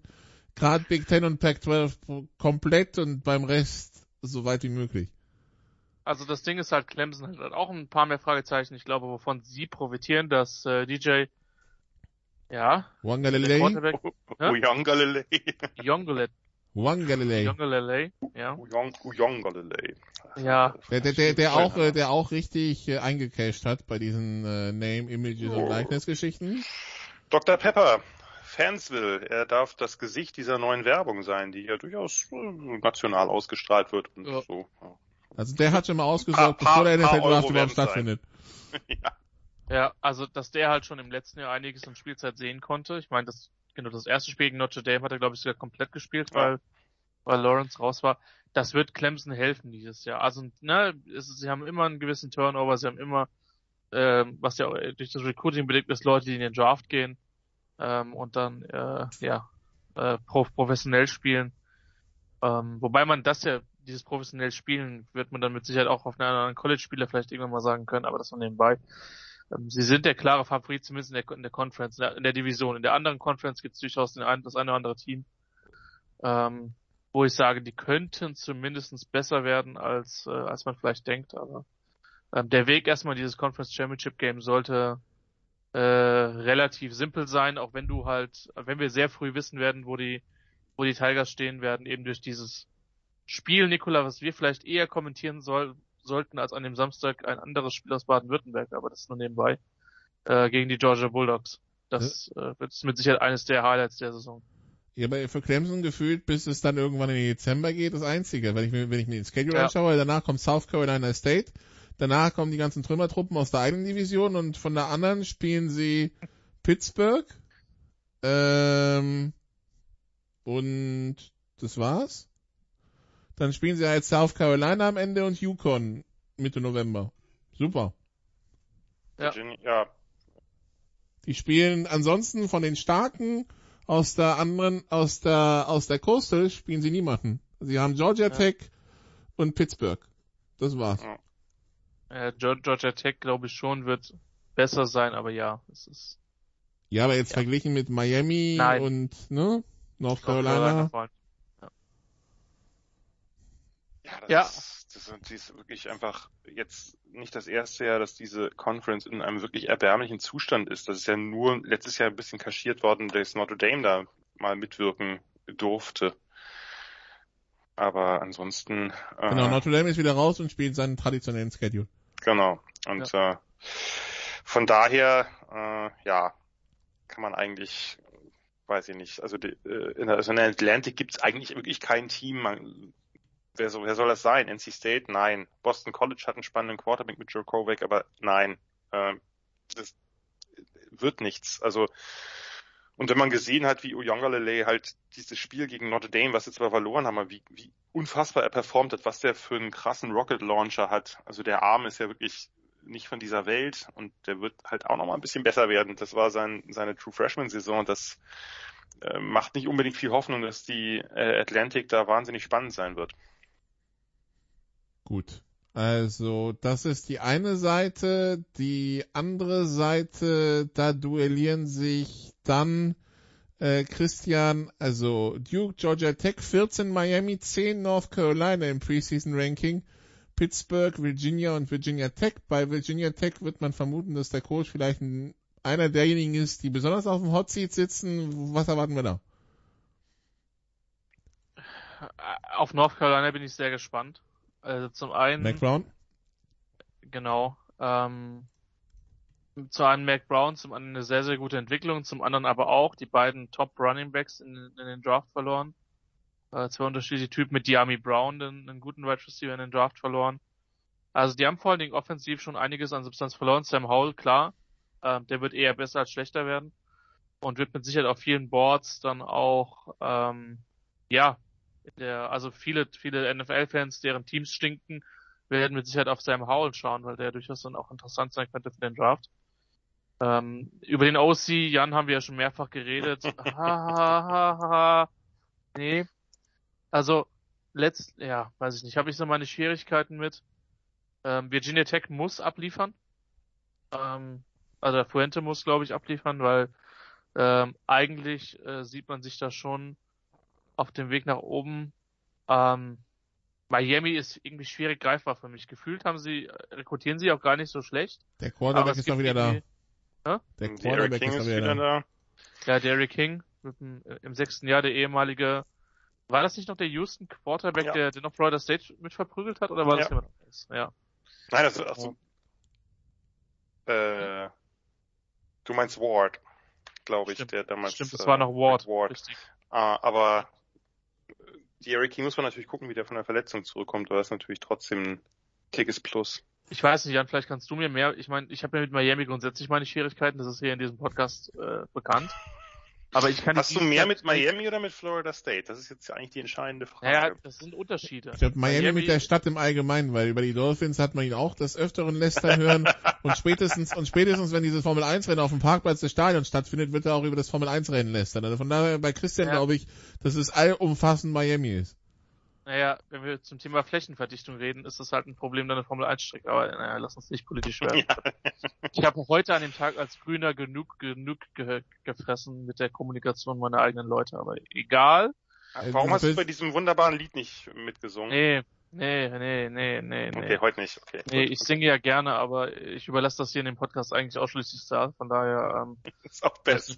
ja, vielleicht Ich will auch nicht. Ähm, nee, ich kann Miami dieses Jahr sportlich noch weniger greifen als die anderen Jahre. Das ist irgendwie so ein bisschen mein Problem. UNC ist irgendwie der Favorit, auch weil Mac, Mac Brown halt rekrutiert, wie, wie von, von der Tarantel gestochen. äh, das ist halt, und das ist halt auch ein kleines Problem für Clemson, ähm, weil die haben sich in den letzten Jahren in, in North Carolina bedienen können, wie sie wollen. Und jetzt bleiben ganz viele von den Prospects halt in Anführungszeichen zu Hause und spielen für UNC. Und das wird eine Dynamik sein, die relativ interessant ist. Und bei Mac Brown glaube ich halt auch nicht, dass der nochmal woanders hingeht, sondern der sagt, hey, das ist mein, mein, mein last ride. Und ähm, also das, das wird auf jeden Fall in den nächsten Jahren ein spannendes Programm, bin ich von überzeugt. Aber keine Ahnung, Jan, vielleicht kannst du mir mit, mit Miami helfen und auch zum Rest bisschen was sagen. Virginia Tech bin ich sehr gespannt, weil ganz ehrlich, die haben eigentlich immer unter meinen Erwartungen gespielt die letzten Jahre und ich habe Fuente in Memphis für einen guten Coach gehalten.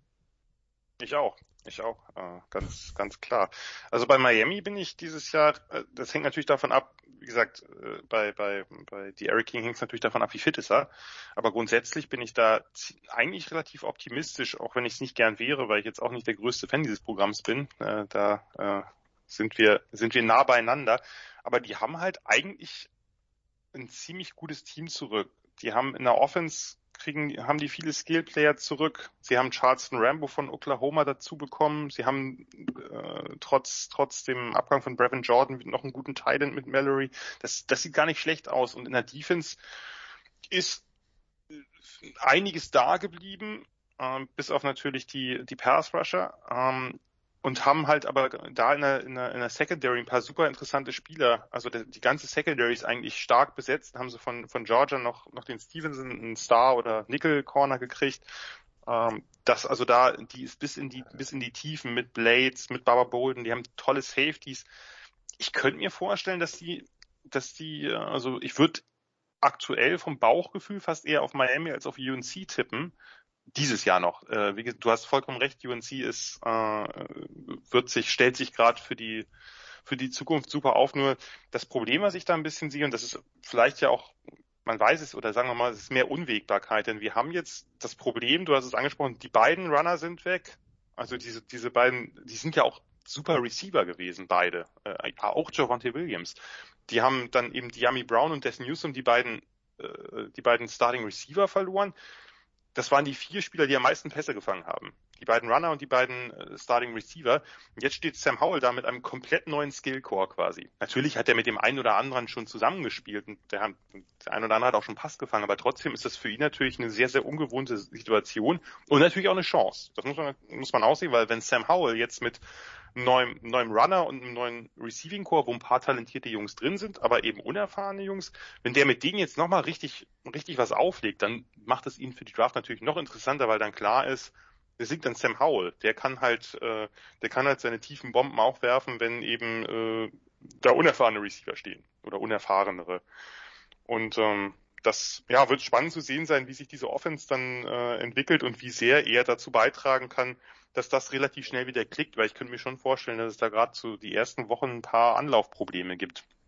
Und die Defense sah halt zum Teil wirklich auch richtig scheiße aus. Entschuldigung, aber aber war so. Also da äh, ich bin mit mit beiden, also am Anfang fand ich den äh, den Bateman, den Defense Coordinator relativ spannend, weil der so aggressiv hat spielen lassen. Nur nur aggressiv ist halt irgendwann auch blöd. Dann äh, stellen sich halt äh, Teams drauf ein.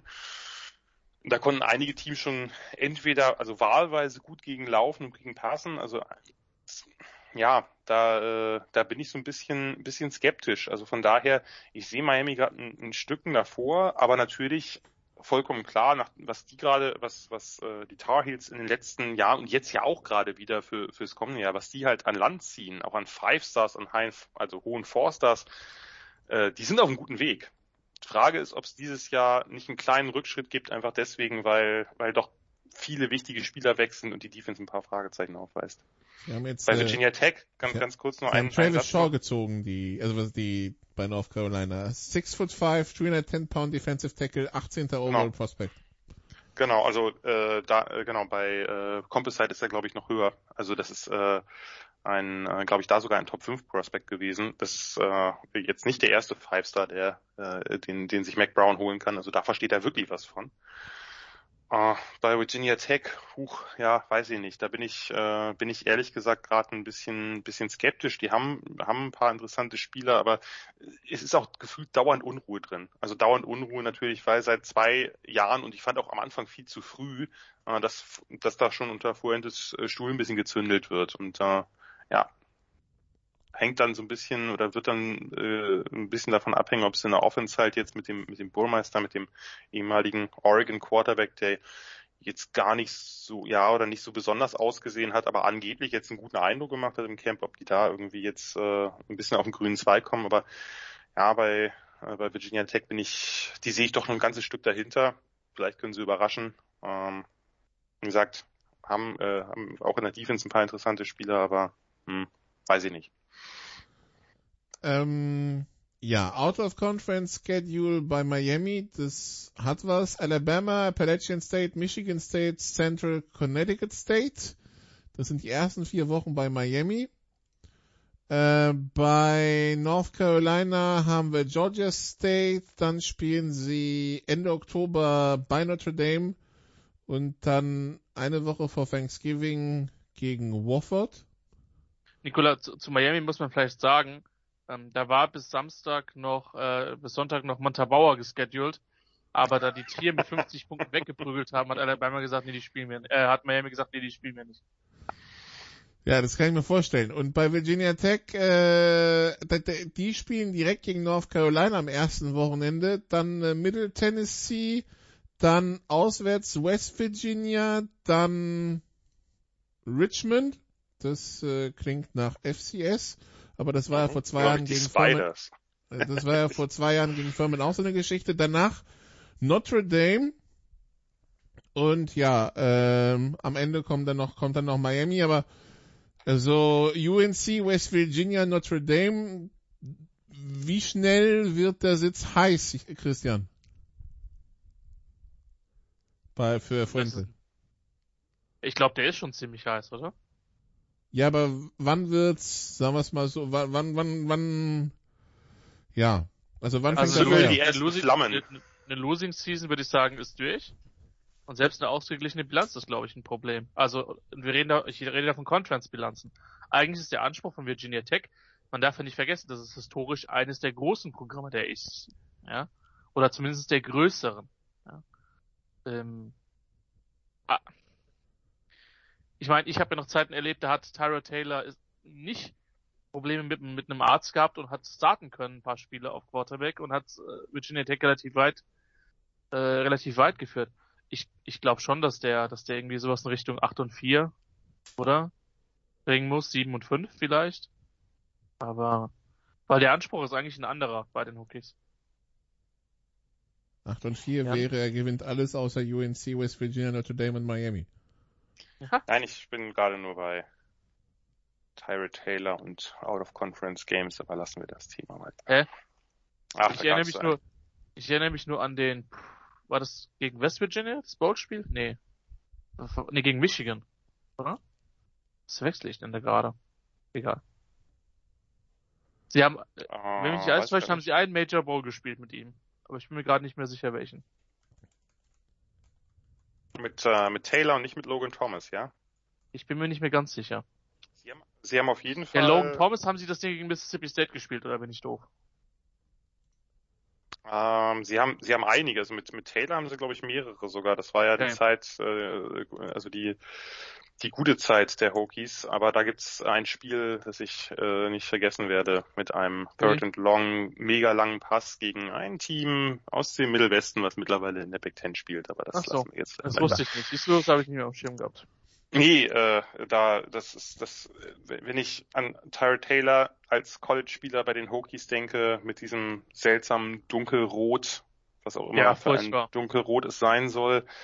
Jetzt, äh, wenn Julian zuhört, der weiß bestimmt, äh, äh, was das jetzt modisch bedeuten soll oder ob das ein tolles Jersey ist oder nicht. Ich weiß es nicht. Es ist auf jeden Fall ungewö eine ungewöhnliche Farbe und wenn ich ihn da sehe, dann sehe ich ihn rausscramblen und einen tiefen Pass auf die rechte Seite werfen. Aber lassen wir das Thema mal, weil das äh, waren natürlich noch die besseren Zeiten der Huskers als jetzt, aber das äh, war ein Spiel, was mir echt wehgetan hat. Also ich habe ich kann hier bieten 2010 ACC Champion gegen Florida State und dann Orange Bowl gegen Stanford. Ja, ja, das war's, genau. Das ist äh, richtig. Sehr gut. Gut. Dann, also wer steht im Finale, wer steht im ACC Finale, Jan? Äh, ich würde sagen Clemson gegen Miami. Christian? Ja, Du musst jetzt UNC nehmen, Christian. ich nehme jetzt auch UNC. Also, Clemson UNC und Clemson gewinnt. gut. Nicht Dann. Boston College, wie schade eigentlich, Christian. Der Boston College hat den falschen Headcoach. Mit Adasius, mit Adasius Offense hätte ich denen noch mehr zugetraut. Aber jetzt kommt hier dieser komische Typ und lässt irgendwelche Pistol- und Shotgun-Snaps spielen und kein Mensch weiß, was das soll. Ja, aber gut. Diese wunderbare Statistik von vor zwei oder drei Saisons, äh, wo es darum ging, wie viel Snaps der Running, Running Back in Stacked Boxes läuft. Mhm. Und, äh, und AJ Dillon war da der, der mit Abstand beste und sein, äh, und sein Backup David Bailey war, glaube ich, so der fünftbeste landesweit. Also das war schon relativ äh, beeindruckend. Wie, wie oft rennt ihr neun Mann Boxen Boston College? Yes. Das Krasse ist, dass Dillon ja trotzdem seine Yards gemacht hat. Äh, so als College-Back war der ja schon stark, aber äh, Deswegen ja, musste man ihn auch in der zweiten Runde picken. Nicht wahr, das Brian? ist eine andere Frage, das habe ich nicht gesagt. aber äh, ja, Auch so eine schöne volle Box Cover Zero, da können wir uns, Christian und ich, uns für begeistern. Also das ist nicht Oh so. ja. Oh ja. Schönen Gruß an die Hurricanes aus dem Saarland. Oder All Out Blitz, Hashtag Greg Williams, aber lassen wir das Thema vielleicht auch. Oder das, ja. Das ist auch fantastisch. Äh, nun, wir wechseln in die Big Ten. Die Big Ten, ähm, ja, wie gesagt, letztes Jahr reden wir nicht drüber. Das war ja, ein- also das konnte man sich ja nicht mehr anschauen am Ende, äh, auch weil sie einfach nicht mehr gespielt haben. Das kam dann erschwerend dazu. Ähm, die Big Ten dieses Jahr, wie gesagt, wer Covid hat, hat dann halt Pech gehabt. Das heißt, mal schauen, wie, wie, wie das so läuft. Äh, der Osten Indiana, Maryland, Michigan State, Michigan, Ohio State, Penn State, Rutgers. Der Westen Illinois, Iowa, Minnesota, Nebraska, Northwestern, Purdue und Wisconsin. Fangen wir mit dem Westen an, Christian. Ähm, ja, Wisconsin Preseason Ranking auf 12, Iowa auf 18. Wir hatten die letzten Jahre immer wieder mal Northwestern, die da mal rumgehüpft sind. Wen sehen wir da vorne? Ja, Northwestern hat schon ein bisschen Substanz verloren. Ähm, Wisconsin ist mir an 12 sogar noch ein bisschen unterschätzt, auch wenn ich, ich meine, wir sind diese Preseason Rankings egal, aber. Aber es ist trotzdem ja. unterschätzt, obwohl es dir egal ist, das ist richtig. Ja. Er hat recht. Also, ne, nicht, also mit der Einschätzung, sondern er hat ja recht mit dem, was er sagt. Also ich glaube, dass Wisconsin ein sehr gutes Jahr spielen kann. Ähm, oder ich bin mir eigentlich fast sicher, dass die eins spielen werden, wenn sie nicht total viele Ausfälle haben werden. Deswegen sind sie für mich auch der klare Favorit. Iowa. Ähm, äh, ich will nicht zu sehr ins Klischee verfallen. Ähm, aber sie haben halt in den letzten Jahren relativ viel Klischee-Football gespielt, bis auf das Jahr, wo sie, ähm, wo sie Fant und äh, ja, Hawkinson. Hm? Hawkinson. Hawkinson, genau. Ähm, wo sie sich dann mal erlaubt haben, ein bisschen mehr zu werfen. Aber auch die werden wieder gut sein. Ähm, äh, so bizarr es klingen mag, ich bin auf Illinois gespannt. Also ich weiß zwar, was da kommen wird mit Brad Bilema. Ähm, ich bin aber gespannt, wie schnell er die, ähm, wie schnell er die wieder konkurrenzfähig hat. Denn, also ich glaube, wir sind uns einig, dass wir Lovie Smith alle nicht für einen, für, einen, für, einen, äh, für einen Ahnungslosen halten, was Football betrifft, aber er hatte halt wirklich gestruggelt, muss man sagen. Ähm, äh, ich, Bilema ist jemand, der die Conference extrem gut kennt. Ähm, ich meine, man könnte jetzt sagen, von Arkansas in der SEC West zu Illinois ähm, in der in der Big Ten West ist vielleicht von der Schwierigkeit her nicht ganz so dramatisch, aber es ist trotzdem ähm, nicht so einfach, obwohl man ja in Illinois eigentlich rekrutieren können müsste mit dem Großraum Chicago. Aber ja, auf die bin ich tatsächlich gespannt, aber ich sehe Wisconsin vor Iowa und dann tatsächlich so hart es klingt, wieder Big Ten typisch wieder viele knappe Duelle dahinter. Ähm, ja, das, das ist, das ist so mal die, die, die erste Einschätzung. Die, die Bilanz von Lovie Smith zur Erinnerung bei Illinois 1739. Aber, als wäre es Kummer nicht genug, jetzt ist er DC bei den Houston Texans. ja, das wird kein schönes Jahr werden für Houston, befürchte ich. Wobei Illinois ja insgesamt auch einfach im, im Football wirklich auch schwer, äh, schwer zu bespielen ist. Auch ja. wenn man, du hast vollkommen recht, man hätte ja eigentlich durchaus ein, ein talentiertes Umfeld, aber da hat man ja auch ein paar andere Programme in der Region, die da sich eben dann auch äh, äh, bedienen. Also das muss ja nicht, das hört ja nicht an Landesgrenzen auf sozusagen oder an Bundesstaatsgrenzen. Das ist halt das Problem, dass da natürlich der ein oder andere auch seine Finger ausstreckt, der da ein bisschen mehr zu bieten hat als unbedingt die die Line ähm, ich bin sehr gespannt, um auch mal kurz meinen, weil ich gerade auch meine äh, eher langen äh, Big Ten Previews äh, geschrieben habe und mich äh, ein bisschen in die in, ins Tape begeben. Ich bin auch super gespannt. Wisconsin, äh, du sagtest gerade, äh, Christian, dass Iowa äh, zu viel gelaufen ist. Wisconsin ist natürlich ja auch immer sehr viel gelaufen. Ja. Äh, aber halt, aber ein bisschen. Also gerade mit Jonathan Taylor äh, war das natürlich, sagen wir mal, noch mal mehr, aber der hat natürlich auch die Skills gehabt, zusammen mit seiner O-Line, um das eben dann auch erfolgreich umzusetzen. Jetzt wird's halt spannend mit Graham Mertz, halt ein Quarterback, der eben auch passen kann. Und das Lustige ist, wenn man sich diese Offense anguckt, da kommen die Top Receiver zurück, die jetzt okay sind, jetzt nicht keine, keine Worldbeater, die haben ein paar talentierte Jungs dahinter. Da kommt eine O-Line zurück, die wie üblich vielleicht jetzt nicht immer die allerhöchsten Draft-Picks produziert, aber einfach als Run-Blocking-O-Line wahnsinnig schwer zu bezwingen ist. Ein super Titan mit Jake Ferguson. Das Lustige ist, dass die Position, die am meisten ein Fragezeichen hat, ist eigentlich die Position Running Back. Und das ist bei Wisconsin eher selten, aber ähm, wenn der, wenn der Burger, der, der junge äh, Running Back, der letztes Jahr auch schon ein bisschen gespielt hat, hoher Recruit gewesen, wenn der da einschlägt, dann wird das eine Offense, die, die schwer zu stoppen sein wird. Und die Defense, da kommen halt fast alle zurück und fast alle Guten zurück. Die haben ein super Inside-Linebacker-Duo. Äh, die haben vorne eine, eine Line wie üblich, die 3-4-Defense von Wisconsin, die ja äh, sehr, sehr schwere Jungs vorne hat, Two-Gap spielt und die Linebacker halt kommen lässt, wenn der Pass-Rush funktioniert, was ein bisschen Fragezeichen ist. Äh, hinten spielen sie ja meistens eher ein bisschen, bisschen vorsichtiger äh, in der Secondary. Dann wird das eine gute Defense sein. Die sehe ich halt auch relativ weit vorne, also äh, Wisconsin und bei Iowa, äh, ja, von denen war ich letztes Jahr ein bisschen, die haben ja gar nicht so eine schlechte Bilanz gehabt, davon war ich ein bisschen enttäuscht, weil ich, weil die hatten zum ersten Mal, ich meine, wir haben es ja auch in der Draft gesehen mit Amirs, mit Marset, die haben zum ersten Mal wirklich viele explosive Skillplayer und das ist ja nicht was, wofür Iowa besonders bekannt ist. Äh, mit Tyler Grutz, einen exklusiven Running Back, die haben spannende Receiver, auch einen Buffalo-Transfer, der jetzt starten wird. Ähm, das ist jetzt nicht das äh, größte Fund. Die haben eine, eine starke O-Line mit, mit Linderbaum als Center, der ein absoluter Top-Prospect werden wird. Nur jetzt fehlt zumindest, also ich meine, es ist ja nicht so, dass die vorher jetzt durch unglaubliche äh, Quarterbacks irgendwie aufgefallen werden in den letzten Jahren, die die krassesten äh, die krassesten Pass-Statistiken aufgelegt haben. Das, das, das kann man ja nun wirklich nicht behaupten. Aber jetzt bräuchten sie halt wenigstens so einen wie Nate Stanley oder, oder Rudock oder ähnliche, der einfach nur seinen, seinen Job macht und keine Fehler macht und die Offense ein bisschen bewegt. Das wäre jetzt, das würde schon reichen, aber dieser Spencer Petras, der hat halt wirklich oder CJ Beathard würde auch reichen, wenn wir jetzt an die 49ers denken. Viele Grüße an James an dieser Stelle.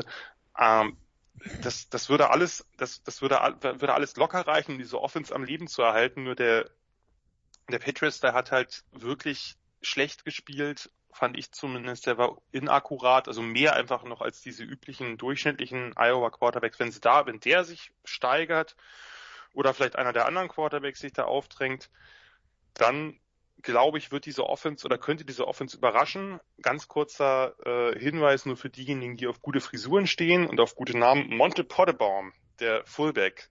Wer ihn noch nicht gesehen hat, googelt mal ein Bild, dann weiß man, dass er, also der sieht wirklich grandios aus. Äh, natürlich auch klassisch Fullback Iowa, also da passt alles. Uh, und die haben, die haben eine starke Back Seven in der Defense. Also da, das ich könnte mir vorstellen, da gibt es ein, zwei Spieler, die richtig überraschen könnten. Die könnten, sie waren letztes Jahr schon eine starke Defense, haben halt vorne den Pass Rush verloren. Ich, kann mir vorstellen, dass sie, dass sie da rankommen, dass sie, dass sie, äh, dass sie ein Contender sind in der West. Äh, die beiden Teams stehen für mich ein bisschen deutlicher über dem Rest. Minnesota könnte mit einer, wenn die Offense wieder ein bisschen, die Passing Offense wieder ein bisschen besser ist, äh, auch wenn Bateman da weg ist jetzt. Aber äh, die haben ein super Laufspiel mit Ibrahim. Die haben eine Defense, die vielleicht wieder ein bisschen, bisschen besser ist. Die müssen halt gucken, dass sie endlich ihre äh, Run-Defense-Probleme gestoppt kriegen. Die könnten überraschen für mich. Ähm, dahinter ist dann meiner Meinung nach, du hast es gesagt, Christian, das sind viele enge das werden viele enge Duelle da, ob da jetzt, wer da jetzt Dritter wird, das kann auch ein anderes Team sein, das kann Purdue sein, das kann Northwestern sein, bei denen ich aber glaube, dass die, weil dies ungefähr das einzige Team, was wirklich sehr, sehr viel Spieler verloren hat. Äh, nicht nur die, die Top Draft Picks, sondern auch äh, darüber hinaus, da sind einige transferiert. Äh, die, viele Teams haben ja einfach ihre normalen Starter jetzt behalten in dem, in dem Jahr, weil es ja eben diese Möglichkeit gibt, dieses Jahr nicht anrechnen zu lassen, die sogenannten Super Seniors. Ähm, und Northwestern hat viel verloren. Ich äh, gönne den ja, äh, ich habe ja so leichte Schwächen äh, für, für die Wildcats. Ich würde ihnen das gönnen, aber ich sehe das ehrlich gesagt nicht. Und naja, Illinois spannend, äh, einfach weil, weil Bilema es geschafft hat, sehr, sehr viele Spieler da zu behalten, was ja ungewöhnlich ist. Äh, wenn, wenn ein neuer Coach bei einem schlechten Team anfängt, dann gucken sich die Leute gerne um. Der hat es offensichtlich geschafft, da, äh, da viele, viele beizuhalten, ein paar spannende Transfers zu bekommen. Ja, und Nebraska, äh, ja, ähm, das, äh, die machen einfach gerade keinen guten Eindruck äh, auf und neben dem Platz und ähm, ich lasse diese Saison jetzt einfach mal so ein bisschen äh, nebenher laufen. Vielleicht können sie mich ja überraschen. Wessen Sitz ist heißer, Jan? Äh, Scott Frost oder John Harbour? Letztes Jahr hätte ich gesagt Harbour, aber der hat ja offensichtlich, ich meine, der hat ja jetzt. Äh, Jim, äh, Jim, eine, Jim, nicht John. Ja, ich äh, habe neulich schon die beiden durcheinander gebracht bei Twitter, was für einige Verwirrung gesorgt hat. Äh, Jim Harbour hat ja seinen Vertrag äh, verlängert und äh, für sehr gekürzte Konditionen. Ich glaube, das sind jetzt irgendwie statt acht nur noch vier Millionen und dadurch aber noch mal ein bisschen länger und von daher. Also ganz ehrlich, bei Michigan soll es am Buyout nicht scheitern. nee, ja, ich mir, so. ich, ich, also das ist Portokasse, so oder so. Ich könnte mir vorstellen, dass er jetzt nicht unbedingt, gerade weil man jetzt ja auch die Defense umstellt, wir reden ja gleich noch über die Big Ten East äh, mit einem, ganz neuen Scheme, das, da ist ja der, der McDonald, der DC, der vorher bei seinem Bruder äh, bei den Ravens gecoacht hat, also nicht mehr Don Brown Defense, sondern was ganz anderes. Ich kann mir irgendwie nicht vorstellen, ich hätte ihn jetzt, letztes Jahr hätte ich gesagt, okay, das war's. Wenn man ihn jetzt aber verlängert zu deutlich reduzierten Bezügen ihn einen neuen Defense-Coach holen lässt. Ich meine, wenn Harbour eins kann, ist es rekrutieren. Das kann er immer noch sehr, sehr gut. Das heißt, das Team hat ja Talent. ich kann mir irgendwie nicht vorstellen, dass man ihn dann jetzt nach, nach diesem Jahr feuert, weil das macht überhaupt keinen Sinn. Dann hätte man es eigentlich letztes Jahr tun müssen. Frost hat natürlich, ja, grandios enttäuscht, müssen wir nicht drum herum reden. Äh, das ist bisher ein Riesenreinfall gewesen. Wie gesagt, auch was so das Verhalten nicht unbedingt nur von ihm, sondern von dem ganzen Team oder einfach das Image, was dieses Team hat neben dem Platz. Äh, jetzt dann eben noch diese Verstöße gegen die Regularien in der Corona-Pandemie oder die Verlegung oder die, die, ja, die Überlegung, den, den Kracher gegen Oklahoma äh, zu verlegen. Ist ja jetzt das fünf, der 50. Jahrestag des, äh, ja, eines der vielen, aber des ersten großen Game of the Century. Gab vorher auch welche, aber das, äh, das war eigentlich von, langer Hand geplant. Jetzt wollte man das irgendwie dann umlegen. Wahrscheinlich, weil man sich für nicht so kompetitiv erachtet, was ja, glaube ich, auch nachzuhalten ist, relativ objektiv. Äh, dann ist der AD gegangen, dann hat man, ach, es war so von vorne bis hinten Chaos und dazu schlecht, schlechte sportliche äh, ja, Ergebnisse, dann kriegt man irgendwie es nicht hin. Die Spieler, die man dann als Comets hat, die hauen zum Teil halt schon, bevor sie das die erste Saison spielen, wieder ab. Also das, da ist eine eine riesige Welle an Abgängen, die versucht man natürlich zu lösen. Man hat ja natürlich auch immer noch einen Namen, dass man den einen oder anderen guten Spieler kriegt. Ich meine, es, am Recruiting lag es jetzt nicht. Das sind fast immer Top 20 Klassen gewesen. Das ist das, womit Nebraska arbeiten sollte. Also das äh, Nebraska hat nie, auch zu den großen Zeiten von Tom, Tom Osborne, haben sie nie diese absoluten Megaklassen gehabt. Trotzdem läuft's nicht. Und äh, ja, wenn man sich das jetzt anguckt, also ich habe richtig Angst vor dem Passspiel, weil ungefähr alle Receiver weg sind. Das haben in der Big Ten übrigens alle Mannschaften, aber gut.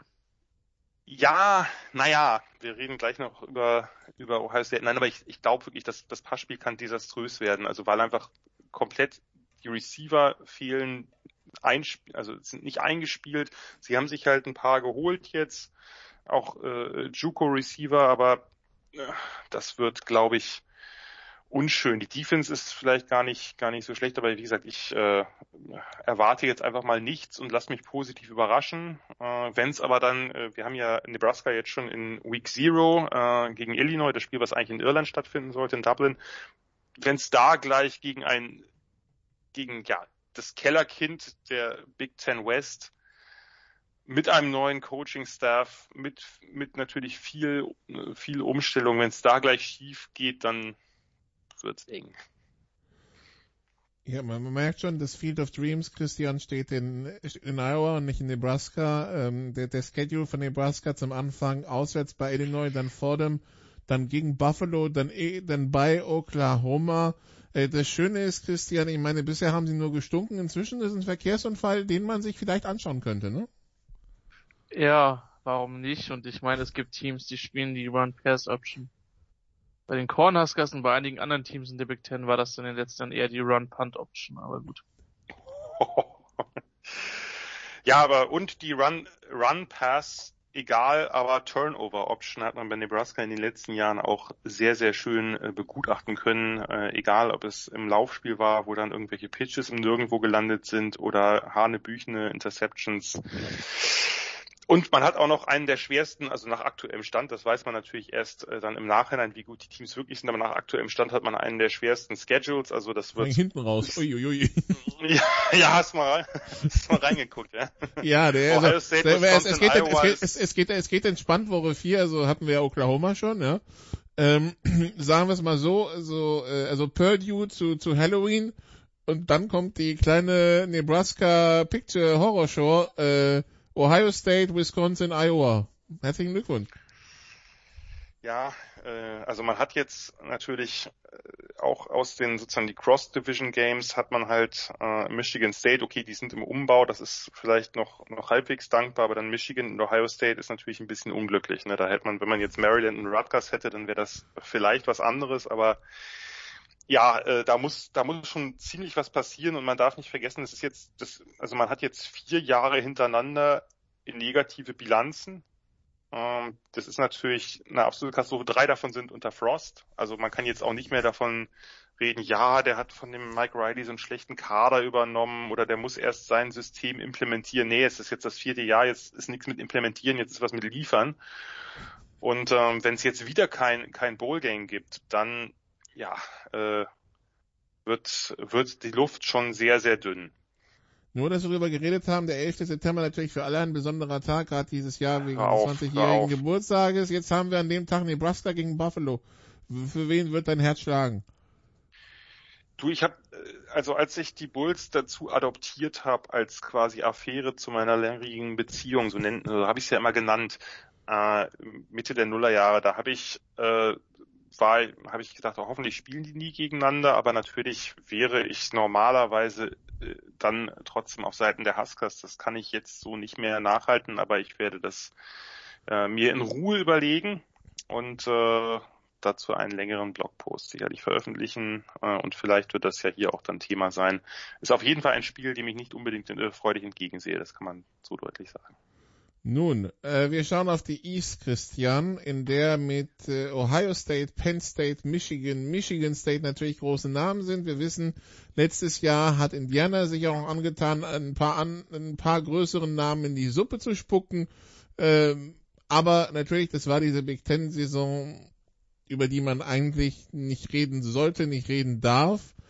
Äh, ja, was nehmen wir davon aus, nach 2021 mit? Wenig. Also natürlich nimmst du also, die, die Ergebnisse stehen und ich meine über die ähm, ja, aber wir hatten zum Beispiel letztes Jahr kein Ohio State Michigan, also wir hatten ja, also wir hatten ja gar nichts. Also das war ja, das war ja für den Arsch die Saison, ist mal ganz ehrlich. Ja. Na, na, na, Nikola. Ja. weißt du, wir konnten wieder, konnten wieder nur nach Bulgarien Urlaub machen, wir hatten ja nichts.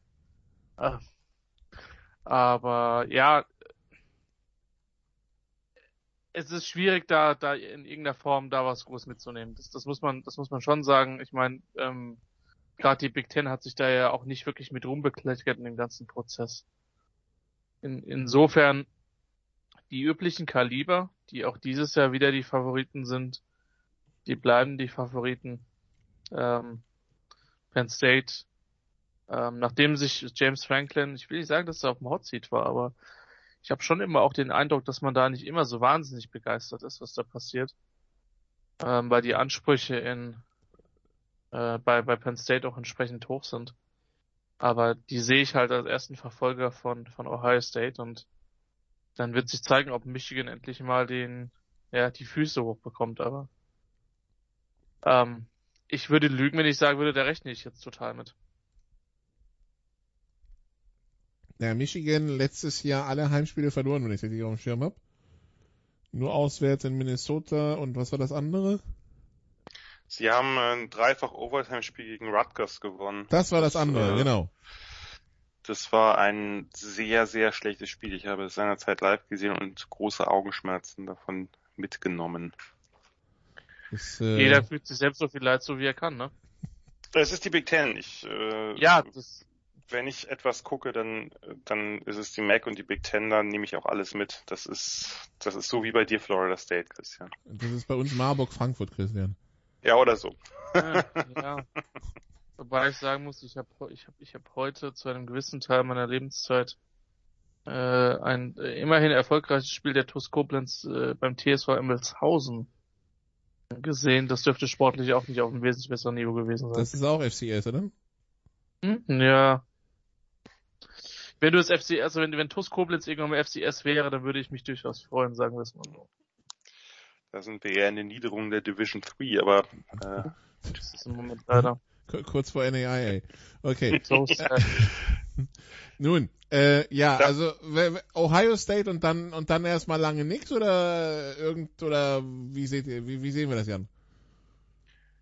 Naja, Ohio State, also die Frage ist ja, wenn man das mit letztem Jahr vergleicht, und ich finde, man kann schon ein paar Schlüsse draus ziehen, denn es waren ja jetzt, also gerade Ohio State hat ja durch auch, durchaus auch noch ein bisschen, ein bisschen mehr dann gespielt und äh, in den Playoffs ja zumindest ein grandioses Spiel abgeliefert.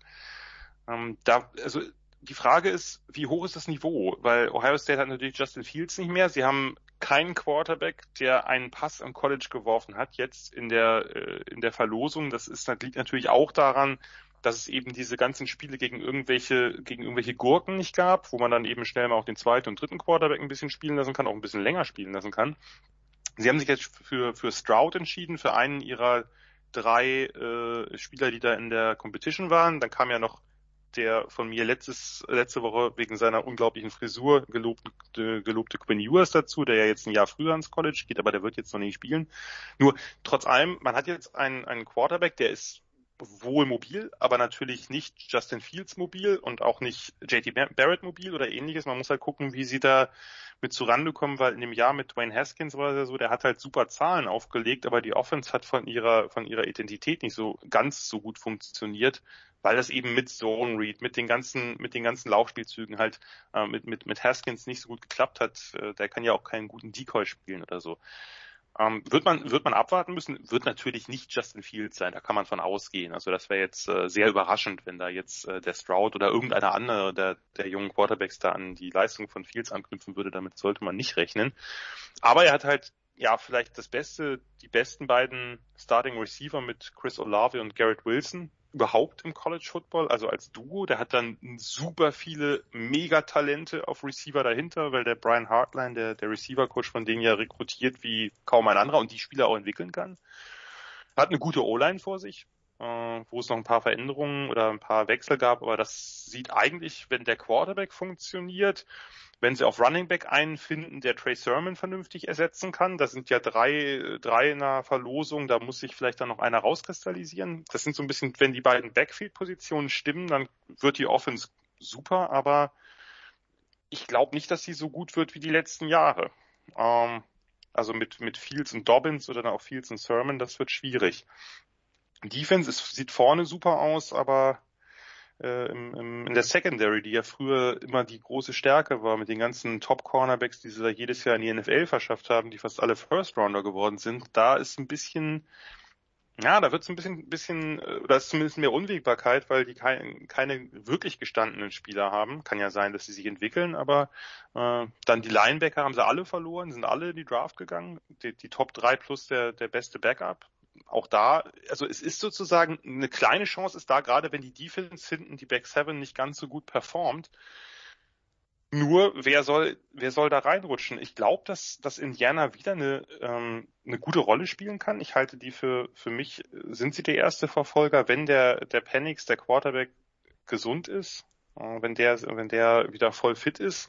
Und wenn sie irgendwann auch mal ein Laufspiel hinkriegen, was ihn unterstützen kann, woran es in den letzten Jahren extrem gehapert hat. Die haben eine starke Defense, wo viele zurückkehren. Ähm, das, äh, das sieht gerade auf Linebacker mit McFadden, das sieht hinten die ganzen, also der ist Jama Johnson weg, den wir ja auch äh, in der in den Sofa Scouts besprochen haben, aber sonst ist mit mit Tyron Mullen und anderen, das ist halt eine, das ist wirklich eine super Secondary. Ich hoffe so ein bisschen, dass die da, dass die da rein reinstoßen können, äh, denn das hat man ja letztes Jahr gesehen, auch wie die hinter dem Tom Allen, hinter dem Headcoach stehen, was der für ein, ein ja. Standing in der Mannschaft hat, das war schon extrem beeindruckend und die haben, wie gesagt, die haben ein paar gute Skillplayer, die müssen halt ein Laufspiel an den Start kriegen und die müssen im Idealfall auch einen Pass Rush der Line an den Start kriegen. Auch daran hat es ein bisschen gehabert. Da musste man dann viel mit, äh, mit, mit Blitzes arbeiten. Ähm, sie haben ihren DC verloren, äh, Ken Womack, der ist jetzt halt bei South Alabama, weil der halt wirklich aus äh, einer durchschnittlichen, talentmäßig durchschnittlichen Event super viel gemacht hat, eine tolle Secondary entwickelt hat und eben auch um sowas herumspielen konnte, wie dass man keinen Pass Rush hatte. Das ist ja durchaus eine Kunst, dass man da dann eben die richtigen Stellschrauben dreht, wenn man weiß, wo die Schwachstellen liegen. Ich hoffe, dass Indiana das, das schafft. Penn State, Christian angesprochen, ist natürlich äh, äh, durchaus ein guter Kandidat. Die haben solide Receiver, mit Dodson halt auch einen Gamebreaker, die haben einen richtig tiefen Running Back Room, die haben halt mit Sean Clifford einen Quarterback, der äh, ja äh, inkonstant spielt, um es vorsichtig zu formulieren. Wenn sie das nicht hinkriegen, dann wird's nix. Aber äh, da ist die Defense wird wieder ihren Job machen. Die haben einfach einen super DC, der immer, das, egal wer da jetzt abgeht, es können halt, können halt die beiden Pass-Rusher äh, mit, mit Oway und, und Tony halt in der NFL spielen. Das ist, da, da kommen welche nach, das kriegt er hin. Äh, das, äh, der hat auch Micah Parsons im letzten Jahr schon super ersetzt. Ähm, mit, mit tollen Linebackers. Ich glaube, die werden wieder, Penn State war ja lange Linebacker, U, die werden wieder äh, überragen. Das ist, könnte sein, bei Michigan bin ich auch eher skeptisch. Äh, ich, ich, ich meine, was die jetzt, wie, wie viele Quarterbacks haben die jetzt verbraten in den letzten Jahren?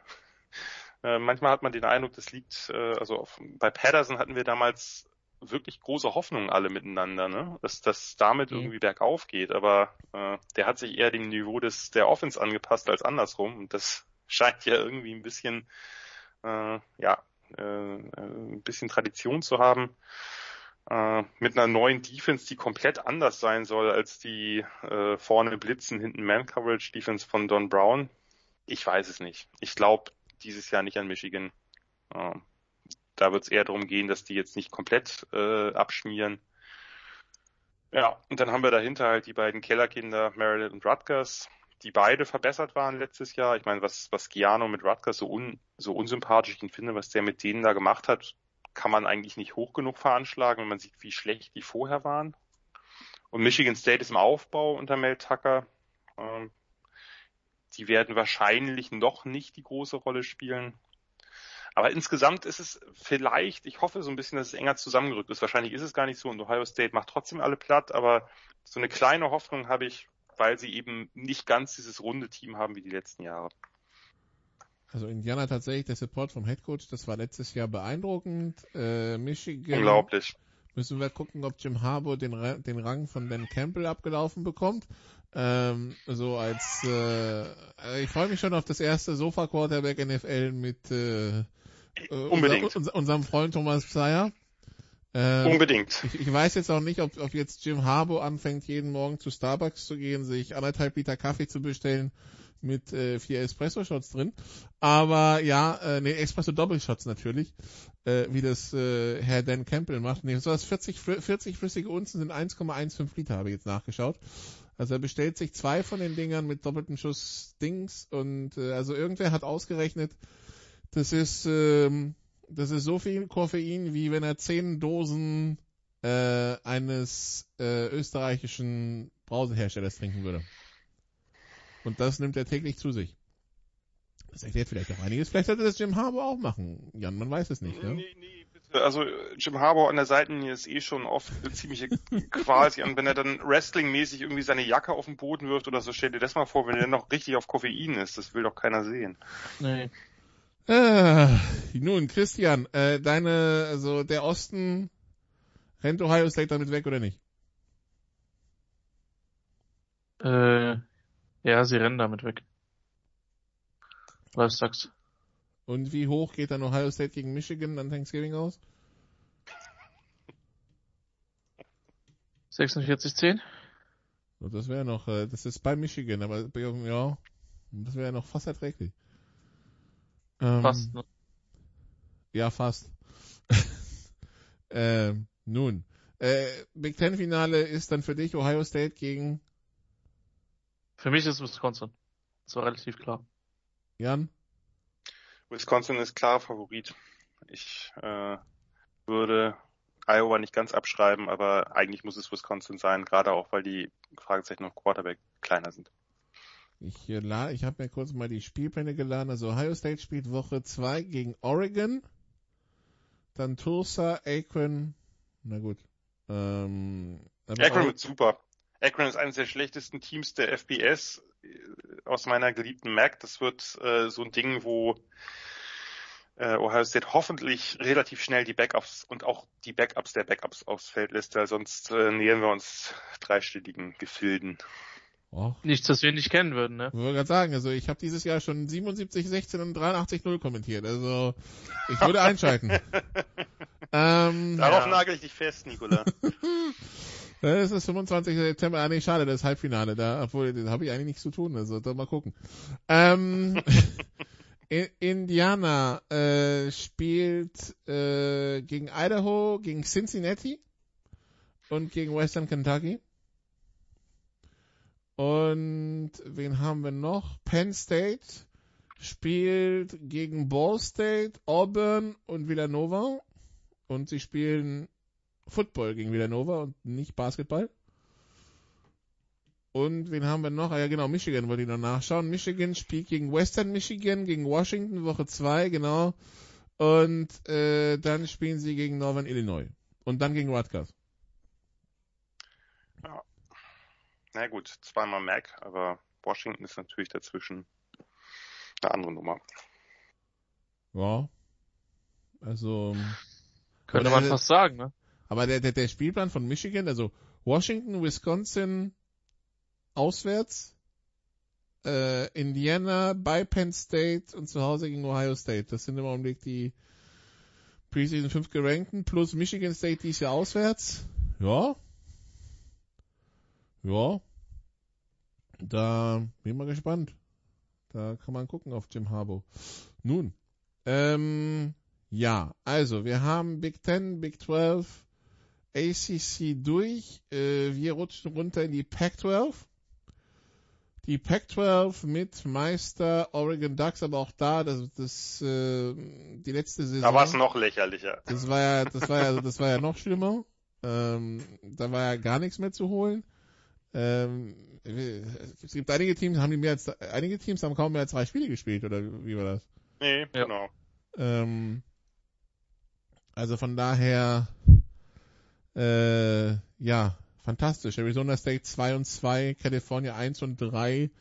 Nun, wir haben natürlich jetzt also wieder ein etwas. Ja, und, äh, und man darf ja auch nicht vergessen, dass Oregon mit einer grandiosen Bilanz von 3 zu 2 ins Championship Game eingezogen ist, weil Washington ja äh, genau in der Zeit dann als eigentlicher äh, Sieger der North äh, unter Corona litt und da konnte man ja dann einfach mal schnell den zweiten reinbringen und der hat das dann gewonnen. Das war ja also einfach Quatsch. Es war, es war Muss man ja, großartig. muss man ja wirklich so sagen. Nun, ähm, äh, im, äh, in, in, in der Pac-12 möchte man sagen, traditionell auf dem Hot Seat Clay Helton bei USC. Jedes ähm, Jahr. Jedes verdammte Jahr. traditionell auf dem Hot Seat möchte ich auch Chip Kelly setzen.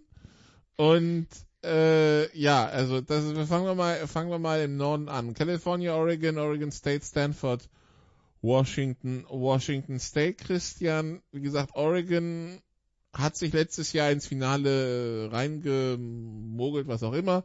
Washington die letzten Jahre immer ein Team, mit dem man rechnen musste. Wo, wie ist das Kräfteverhältnis dieses Jahr? Ja, rein vom Talent her muss, muss USC da natürlich, Im Norden, Äh, im Norden, im Norden. er ist im Norden, sorry, äh, Oregon. Also das Ding ist halt, dass das Interessante, was, was äh, bezogen auf, auf Cristobal besteht, ist, ist, dass er, ähm, äh, dass ich gef das Gefühl habe, dass es, äh, dass es besser, besser wird bei, bei den, bei den Ducks. Aber ähm, dass, äh, dass, dass er immer noch einige Zweifler im, im, im Programm hat. Und äh, äh, die Ducks müssen der Favorit sein, er rekrutiert sehr, sehr gut. Ähm, sportlich ist die letzte, ist letzte Saison natürlich überhaupt nicht zu bewerten. Ähm, Washington schätzt sich dieses Jahr nicht, nicht ganz so stark ein. Äh, muss man auch mal gucken, was passiert. Aber immerhin haben sie keinen Head Coach, der ja einer der höchstbezahlten Head Coaches im öffentlichen Dienst des Staates ist. Und der, naja gut, lassen wir die Politik aus dem Spiel, aber ähm, ja, der, der vielleicht eher derjenige ist, der sich dann länger in Isolation begeben muss, je nachdem, äh, welche Kontakte er dann hat. Ähm, aber die Ducks sind der Favorit. Ähm, die Washington ist nämlich dahinter. Ähm, Stanford wird okay sein. Kerl, für die war es eigentlich letztes Jahr das Jahr, wo es hätte, hätte soweit sein sollen. Ähm, das war es definitiv nicht, ja, muss man an der Stelle auch selbstkritisch genug sagen. Aber ähm, die Ducks sind da schon der klare Favorit, denke ich. Jan, siehst du das anders? Also ich würde Washington nicht so nicht so ganz abschreiben. Letztlich haben wir da einfach Teams. Oregon ist einfach klar, Cristobal, du hast es gesagt, Christian, das, was der rekrutiert, ist, ist absolut, äh, absolut der Wahnsinn für ja ein Programm, was jetzt auch nicht immer, das ist ja erst durch durch Nike und Knight der, äh, auf dem Niveau angekommen, auch äh, nationwide, auf dem sie jetzt sind. Aber was der rekrutiert, ist schon ist schon stark. Die haben halt ein bisschen äh, noch müssen halt gucken, wen sie auf Quarterback äh, starten lassen, ob sie eben äh, Anthony Brown äh, starten lassen, der ja der äh, Grad Transfer ist, den äh, der Schack, der ist ja ist ja weg und Anthony Brown von Boston College hat da viele Handoffs gemacht, hat jetzt im letzten Jahr in, in den paar Spielen ganz ganz okay ausgesehen, ist natürlich ein Veteran, ob er spielt oder eben einer der vielen jungen Quarterbacks. Das ist so ein bisschen, bisschen das Problem. Ähm, Line sollte passen, äh, Receiver okay, Running Backs sind tief. Also das könnte eine ganz, ganz gute Offense werden. In der Defense haben sie natürlich mit Thibodeau einen der, der besten Spieler überhaupt, den Pass Rusher. Der wird ähm, in der nächsten Draft sehr, sehr hoch wandern. Sie haben insgesamt auch eine Das neue. Gesicht von United Airlines. ja, äh, äh, ist gewöhnungsbedürftig, sich, ne? Also daran muss man, genau das wollte ich gerade sagen, daran muss man sich halt erst gewöhnen. Die haben, haben wirklich auch sonst, äh, je nachdem, was er spielen wird, ob er End spielt oder oder äh, oder Outside Linebacker, wahrscheinlich wird er beides ein bisschen spielen, haben eine super Linebacker-Crew, unter anderem mit Noah Sewell, dem Bruder von Penay Sewell, der aussieht wie, weiß ich nicht, äh, äh, ein, ein Laster, der einen überfährt, aber er ist Linebacker. Äh, Schande. Ja, wirklich äh, irgendwie so gefühlt 200, 250 plus Pounds, dazu eine super Athletik. Äh, das ist nicht angenehm, wenn der einen trifft. Also da gab es letztes Jahr ein paar Hits, ähm, die haben dir beim Zuschauen wehgetan und der ist halt jetzt geht jetzt in seine zweite Saison, also ob man ihn jetzt äh, Ratchet Freshman oder wie auch immer nennen will, äh, nach der nach der äh, gecancelten Corona-Saison. Die haben ein paar nette Spieler im 6-3, 251, äh, ja, okay. Genau, und jetzt stell dir genau, und jetzt stell dir noch jemanden vor, der über andere rüberhürdeln kann und äh, und dann volle Lotte einschlägt. Dann bist du bei jemandem, der den du einfach nicht als Gegner haben willst, vor allem nicht in der Mitte der Defense stehen haben willst. Ähm, wie gesagt, gut, ganz gute Secondary mit ein paar spannenden Spielern. Hatte Ähm, gutes Essen bei der Oma in American Samoa, was soll ich sagen? äh, ja, ja, äh, ja, aber man erlebt halt solche Spieler auf äh, Off-Ball-Linebacker nicht so oft, die, also heute gerade, weil normal, der Trend geht ja nun mal einfach zu, zu, zu schmaleren, agilen, nur wenn du dann so einen hast und der ist trotzdem agil, dann ist, kann das halt bitter werden. Ähm, wie gesagt, Defense könnte, könnte ganz spannend sein. Die sind schon eher favorisiert, nur ich bei, bei also Washington, ich liebe halt Jimmy Lake, den Head Coach, lang, langjährigen DC. Ich finde diese Defense mit den zwei Linern, ich meine, wir haben uns natürlich über äh, Onsurike äh, äh, trefflich ausgelassen, wie der da äh, eingesetzt wurde letztes Jahr. Aber das ist einfach mit zwei Linern und diesen diesen vier äh, vier Linebackers, oft dann nur auch nur drei, aber das äh, das macht einfach äh, das macht einfach wahnsinnig viel Spaß. Die haben da ein paar paar, paar richtig richtig äh, äh, gute Spieler drin, ähm, die nächstes Jahr so vermute ich eben auch in der Draft ein bisschen Interesse generieren werden. Äh, ZTF, wenn er spielen kann, äh, dann haben sie hinten wieder eine super Secondary mit mit Trent McDuffie äh, und und anderen guten Corners und Safeties. Das das wird eine Defense, die ich mir ein paar Mal mehr angucken werde. Die müssen halt gucken, ob sie auf Quarterback irgendwie eine vernünftige Lösung finden. Äh, äh, auch im Spiel nicht als Favorit ist der Patrick O'Brien, der vor sehr vielen Jahren noch mal bei Nebraska Quarterback war, dann zu Colorado State. Also mittlerweile sind diese Karrieren ja einfach sehr lang, allein durch äh, durch diese Corona-Saison und durch die äh, ständigen Transfers. Da kann man dann auch mal drei Teams mitnehmen. äh, alles möglich mittlerweile. Das, das sind so die beiden Teams, die man da sicherlich am ehesten oben erwarten kann in der North. Ähm, Kerl gehe ich bei mit Christian mit Oregon State. Finde ich finde ich spannend, wenn die mal wieder, wenn die mal ein bisschen hochkommen. Äh, aber äh, ja, ob das, ob das jetzt passiert, äh, gute Frage, würde ich ihnen gönnen. Ähm, und äh, ja, Stanford muss muss ein bisschen gucken, dass sie irgendwie mal, also äh, wir alle lieben David Shaw, aber dass, dass sie mal wieder so ein bisschen relevanter werden. Vielleicht braucht es ja doch auch mal ein paar explosivere Momente in der Offense als äh, immer den gleichen Stiefel, mit dem man wohlgemerkt lange Erfolg hatte, aber die Zeiten ändern sich vielleicht auch. Ja, Washington State äh, äh, mit meinem neuen Liebling Nick Rolovic als Head Coach, der äh, ungefähr jedes reaktionäre Fettnäpfchen mitgenommen hat, das man mitnehmen kann in den letzten zwei Jahren. Äh, Schön formuliert. Darüber, darüber muss ich jetzt äh, nicht unbedingt noch viele Worte verlieren. Ja, das ist halt. Das Ich halt- fand ihn als College Quarterback super, ich mochte den total, aber das ist das Schlimme, man, man steckt halt nicht drin und dann erweisen sich halt solche Leute einfach als die komplettesten Vollidioten. Das ist, äh, ja. Daher sollte man mit Sportidolen allgemein ein bisschen, also es war kein Idol, aber grundsätzlich gilt das ein bisschen vorsichtig sein, weil es, es sei denn, die äußern sich halt auch sonst ab und zu mal, aber äh, wenn man es nicht weiß, äh, ist äh, Bias beware und Vorsicht angebracht. Aber, aber wo, Debo Sweeney ist immer noch Headcoach bei Clemson, ne? Nachdem der gesagt hatte, wenn es hier, wenn es hier die NRL Ja. nicht weg. Ja, was ist da los? Also konsequent sind sie auch nicht. Wäre auch das erste Mal, dass da jemand konsequent wäre, aber gut. Das stimmt, wahrscheinlich. Nun, Ähm, ja, das ist der Norden. Der Süden, Christian, USC, äh, da ist ja immer auch immer die Frage, weil die, Pac, weil die, also wenn die Pac-12 ja eh erstmal, also erstmal wir brauchen einen Champion in der Pac-12. Dann brauchen wir Ja. einen souveränen Champion und dann stellt sich ja immer die Frage, reicht, reicht für den souveränen Champion dann auch irgendwie für die Playoffs? So, also du hast ja gesagt. US, USC irgendwie im Süden für dich schon. Auch da ist dann halt die Frage eher Rose Bowl oder was ja, was ja für ein Pac-12-Team immer toll ist, oder halt eher Cotton oder Orange Bowl. Äh, Rose. Äh, weil das, also das Ding ist halt, USC ist irgendwie der Favorit. Meine Chips, was die Conference betrifft, würden halt vermutlich auf, äh, auf Oregon insgesamt liegen, tatsächlich. Ähm, und äh, das Ding ist halt, Clay Helton ist halt, irgendwann muss es eine Clay Helton Story geben, how I survived five years at USC by being the betting favorite to lose my job every year, so. Ähm, Also ich war da ja vor drei Jahren bei USC gegen Notre Dame, da war er schon eigentlich gefühlt gefeuert. ja, ja. Ja, ja. Also deswegen, Schon das ist länger. schon eine Leistung. Das, das, das, das ist schon eine Leistung. Das meine ich mit dem allergrößten, äh, mit dem allergrößten Respekt. Ähm, äh, Ore- Oregon ist Oregon ist der Favorit und äh, ich sehe sie, ich sehe aber keinen, ähm, also Oregon USC Championship Game, Oregon gewinnt das Ding. Und die Playoffs finden wieder ohne die Pac-12 statt, so sad.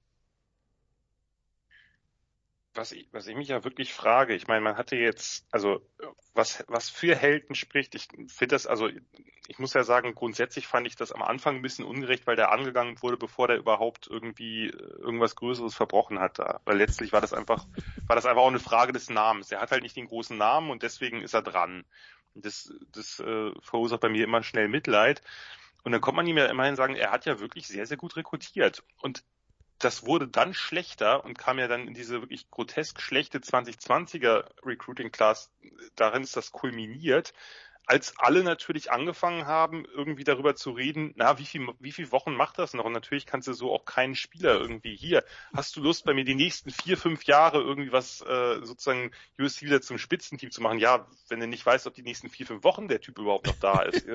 Aber ich meine, vielleicht ganz ich im Ernst, schon weg, ich, genau. ich, ja, und ich meine, letztlich, letztlich ist es ja so, die Spieler gehen ja nun auch, besuchen ja nun verschiedene äh, Unis und deren Campi, Campusse, wie auch immer, ich kriege das nicht hin. Ähm, und ich meine, was, was würde ich, was würde ich tun als, was weiß ich, wenn ich jetzt irgendwie Arizona State oder Oregon oder was auch immer irgendwo bin und sag, und der sagt, ja, ach ja, USC, dann würde ich natürlich immer darauf hinweisen, bei USC weißt du doch gar nicht, wer nächstes Jahr Head Coach ist. Das kann ja auch jemand sein, der ein ganz anderes Scheme spielt, der nicht auf dich steht, den du gar nicht kennst. Hier hast du jemanden, der äh, kann dich die nächsten vier Jahre wunderbar betreuen. Das ist bei jungen Spielern ja auch einfach wichtig. Das darf man nicht vergessen, dass das halt wirklich junge Kerle sind, die dann irgendwo zum ersten Mal außerhalb ihrer Familie leben. Die wollen halt auch jemanden haben, dem sie vertrauen können. Lange Rede, kurzer Sinn. Jetzt hat er es ja geschafft, letztes Jahr wieder eine, eine, wieder eine sehr, sehr gute Klasse äh, an Start zu bringen mit, äh, mit dem Highlight, dass er äh, Corey Foreman bekommen hat. D-Liner aus Kalifornien, einen der zwei besten Spieler des Landes, je nach äh, Recruiting-Rankings. Das heißt, er kann es. Nur jetzt müsste man ihm wirklich auch mal äh, Zeit geben und das ist Quatsch, weil es wird, er wird nie Zeit bekommen, vor allem nicht nach dieser Vorgeschichte. Aber äh, eigentlich glaube ich, könnte der, könnte dieses Team überraschen. Mit Slow ist halt ein Quarterback, der, gut, letztes Jahr muss man gucken, wo der Arm abgeblieben ist, ob das nicht irgendwie doch eine Verletzung war oder so. Äh, aber der sonst sicherlich einer der besseren Quarterbacks des Landes ist, hat spannende Receiver mit Drake London und, und Washington. Tash Washington hat er aus Memphis bekommen, den ich total cool fand. Das heißt, da ist eigentlich, da ist ein bisschen was da. Ähm, Sales Lieblings-Running Back unter Ingram von Texas gekommen. Ähm, die Defense hat da auch ein paar richtig, richtig gute Spieler, ein super Pass-Rusher mit Greg Jackson. Auch sonst, auch sonst sieht das, sieht das eigentlich mehr als solide aus. Das ist schon ein gutes Team. Da gibt's nichts. Äh, wie gut es wirklich sein wird dann, ob, das äh, ist eine andere Frage, weil ich glaube, äh, in der Pac-12 holt sich jeder irgendwann seine unnötige Niederlage ab und vielleicht ähm, kommt ja, wir müssen es jetzt einmal erwähnen, weil wir haben es noch nicht getan. Wir reden hier die ganze Zeit über die Pac-12. You play to win the game.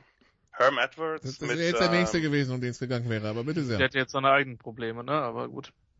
Ja, äh, aber Arizona State hat halt wirklich ein tolles oder aufregendes junges Team mit spannenden Skillplayern, mit Jaden Daniels, ein Quarterback, der vielleicht jetzt doch mal den, den weiteren Schritt macht. Äh, Monster Big Play Running Back mit Rashad White, auch sonst ein paar richtig, richtig talentierte Jungs. Wenn da die Defense passt, wer weiß. Und letztlich ist es, ist es ein Spiel und wir haben ja in den letzten Jahren gesehen, die Pac-12 ist oft wirklich näher beisammen, als man denkt und oft geht es dann auch irgendwann in Shootouts und da kann ja dann auch wirklich eine Kleinigkeit entscheiden. Von daher, ähm, warum nicht? Äh, warum nicht Arizona State? Letztlich wird das eh darauf hinauslaufen, da gebe ich Christian völlig recht, ähm, dass wir da äh, wer auch immer es sein wird, ob es jetzt die beiden Favoriten USC und Oregon sind oder ob es Washington ist oder ob es Arizona State ist oder plötzlich Chip Kelly mit, mit, mit DTR, mit seinem Quarterback total frei dreht und die ins Championship Game kommen, egal wer es gewinnt, wird halt nicht in die Playoffs kommen. UCLA spielt Woche 2 gegen LSU. Ja, damit äh, ist ja erstmal noch nicht da, nichts darüber gesagt, ob sie, äh, ob sie die äh, Pac-12 gewinnen oder die nee, South das gewinnen. Ist klar, aber, aber ähm, also es geht Hawaii, LSU, Fresno State. Das ist der, der so, so, so kommt Chip, Chip Kelly in das Ganze rein und dann bei Stanford und dann Arizona State. Ja, ähm, wie gesagt, wenn wir das LSU-Spiel rausnehmen, wer weiß, aber also äh, ich würde es nicht für unmöglich halten. Wie gesagt, die, die Teams sind, glaube ich, enger beisammen, als wir das, als wir das so, als wir das so wahrhaben wollen. Wenn UCLA so startet, wie die, letzte, die letzten Jahre teilweise drauf waren, dann wird er schon gegen Hawaii irgendwie so ein 70 zu 60, aber. War. Schauen wir mal. Äh, Varios, ja. Nee, ähm, die, also Arizona State, Arizona, Colorado, USCLA, USC, Utah, äh, Christian, was, Also ist, das, was ist da ja, deine Konkurrenz für USC, wenn es überhaupt eine gibt? na, na, das Gute ist, dass jetzt in Utah endlich mal ein guter Running Back spielt. Mit Kai Hunter. Hm. Ähm, Ich weiß aber, er, er ist nach Utah gegangen. Ich weiß nicht, ob er, ob an dahin oder wohin. ja, also Austausch, ja. Ähm, für mich die eine der Überraschungen der German Football League, ein junger Running Back von den Saarland Hurricanes, der äh, eine ganz fantastische Saison gespielt hat. Also gibt's gar nichts. Ähm, ich weiß gar nicht, ob der irgendwie, ob da noch Ambitionen sind oder so, keine Ahnung, aber äh, ich weiß auch, es ist auf jeden Fall jetzt diesem Jahr aus der U19 von Saarland gekommen ist. Ähm, ja, für mich die, ja, echt, echt ein toller Footballspieler. Und äh, ist im, ist wozu, genau, an welche Schule er in Utah ist, weiß ich nicht, aber äh, wenn wir irgendwann ein, äh, ein Grad Transfer Hunter sehen, der aufläuft, dann wissen wir alle, wer das ist. Ähm, ja, keine Ahnung. Utah habe ich irgendwo immer auf dem Schirm, weil ich irgendwie viel von Kyle Whittingham halte. Auf der anderen, auf der letzten, auf der anderen Seite haben sie es nie wirklich zusammengebracht. Letztes Jahr wäre irgendwie die Saison gewesen, wo sie es hätten tun, tun müssen, meiner Meinung nach. Letztes oder Ähm, vorletztes? Vorletztes meinst du wahrscheinlich. Ja, vor, vorletztes, genau. Naja. Ähm, schade eigentlich. Ähm, keine Ahnung. Colorado hat irgendwie so diese zwei gefühlt Leuchtturmjahre gehabt und dann war es das auch schon wieder. Ähm, ich will nicht sagen, dass, dass die Konferenz so ein bisschen in, in Mäßigkeit versinkt. Ähm, auf Arizona bin ich halt gespannt, weil hey, kaum ist Kevin Sumlin weg, schon können sie irgendwie vor der eigenen Haustür rekrutieren. Was irgendwie mit Sumlin, ich glaube, es hat, ich weiß nicht, ob es bei Arizona keinen interessiert hat, aber keine Ahnung. Ähm, war halt so. Und bei ASU bin ich halt gespannt, wie die, wie die Ermittlungen halt, halt laufen, weil die auch wieder ihre Investigation halt, halt haben. Auf der anderen Seite muss man sagen, dass Herm Edwards das Programm in einem, in einem besseren Status hat, als, äh, als wir das vermutlich gedacht haben, inklusive, dass man die, dass man die Wildcats letztes Jahr im Derby aus dem Stadion geprügelt hat. Ähm, also, Ja, so ganz bisschen. Ja, ja. nur ein bisschen, so ne? leicht, ja. Ähm, in, insofern, äh, ich glaube schon, dass es wieder einige krasse Matchups gibt auf mal gute, mal weniger gutem Niveau. Es wird unterhaltsam werden. In der Spitze sehe ich halt tatsächlich echt primär USC Washington und Oregon. Und dahinter ist vermutlich eine kleine Lücke. Okay. Finale? Oregon over USC. Jan? Ah, Ich muss aber was anderes sagen. Äh, Washington over USC. Hm, Irgendwas. Ein bisschen, ein bisschen Abwechslung muss sein. Übrigens bei Arizona sollte man nicht vergessen, äh, dass dort ein gewisser Don Brown DC ist. Äh, das heißt, wir werden wahrscheinlich gerade in einer relativ defense-schwachen und auch relativ passlastigen Conference wie der Pac-12, äh, wenn er da an seinem äh, Man-Heavy-Blitz-Scheme festhält, dann wird's lustig. Wir spielen Cover Zero, aber Coach, wir haben langsam begonnen, wir spielen Cover Zero. Okay.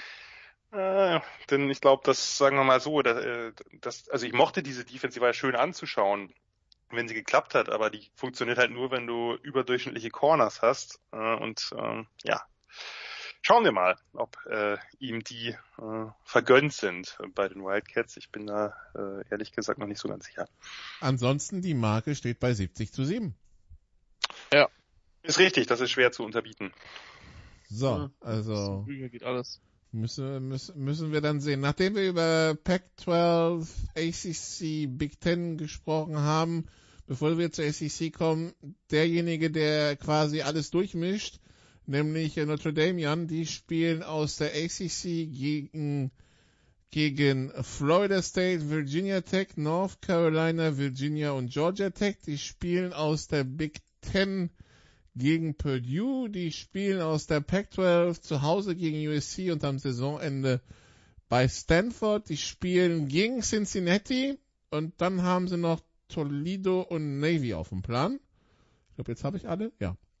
Äh, was äh, wir wissen ja Notre Dame, diejenigen, die natürlich immer dafür sorgen können, dass es nicht nur eine Conference in den Playoffs ver ver vertreten ist, sondern vielleicht sogar zwei und zusammen mit der ACC sogar vielleicht drei, die Leute, die irgendwie rausgeschmissen werden.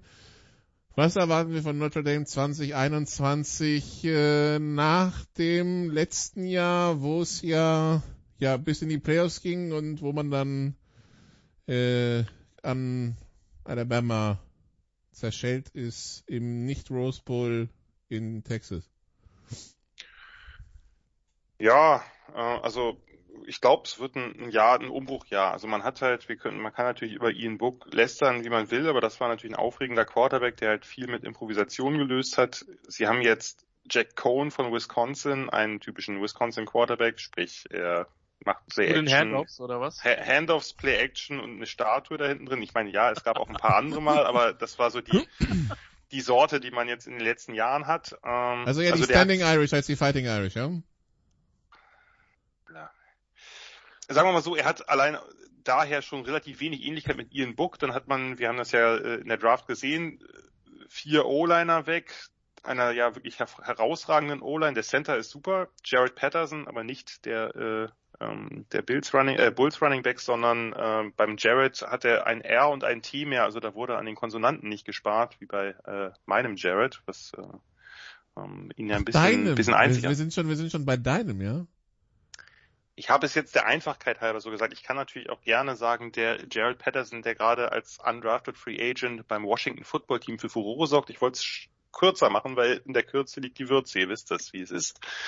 Ähm, da haben die Leute aber den falschen Podcast eingeschaltet. da haben sie, ja gut, aber ich kann ja hier positiv hervorstechen in dieser Beziehung, wenn ihr da euch schüchtern haltet.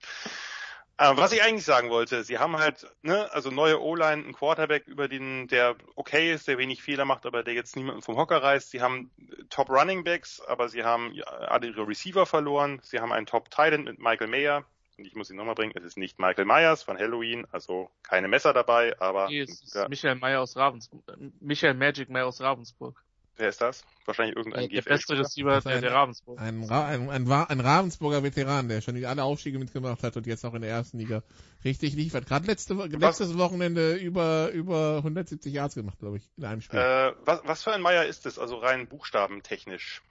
Du, äh, Also ein EI, ein AY. AI, ein AY, ein nee, auf jeden Fall, auf jeden Fall mit Y. Okay, weil der Michael Mayer hier ist mal einer mit AY, also eher eine Ja, seltenere Variante. hu- Okay, das ist doch schön. Das ist doch schön. Ja.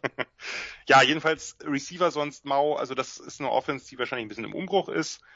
Äh, Die Defense braucht, hat einen neuen DC, Marcus Freeman von Cincinnati. Ich habe ihn auf diesem Podcast sehr oft beworben, weil ich ihn wahnsinnig geil finde. Aber ähm, das ist natürlich trotzdem dann eine Frage, da er äh, ein ganz anderes Scheme spielt als der Vorgänger, als Clark Lee. Also er hat mit Kyle Hamilton einen der absoluten Top Prospects, einen Safety, der aussieht wie Cam Chancellor, aber die Reichweite von, was weiß ich, Earl Thomas hat, oder die Range, also wirklich ein absolutes, äh, sehr, sehr unique. Ähm, der wahrscheinlich, solange nicht die NFL wieder denkt, ach, Safeties kann man noch in der zweiten Runde draften, sehr hoch gehen wird.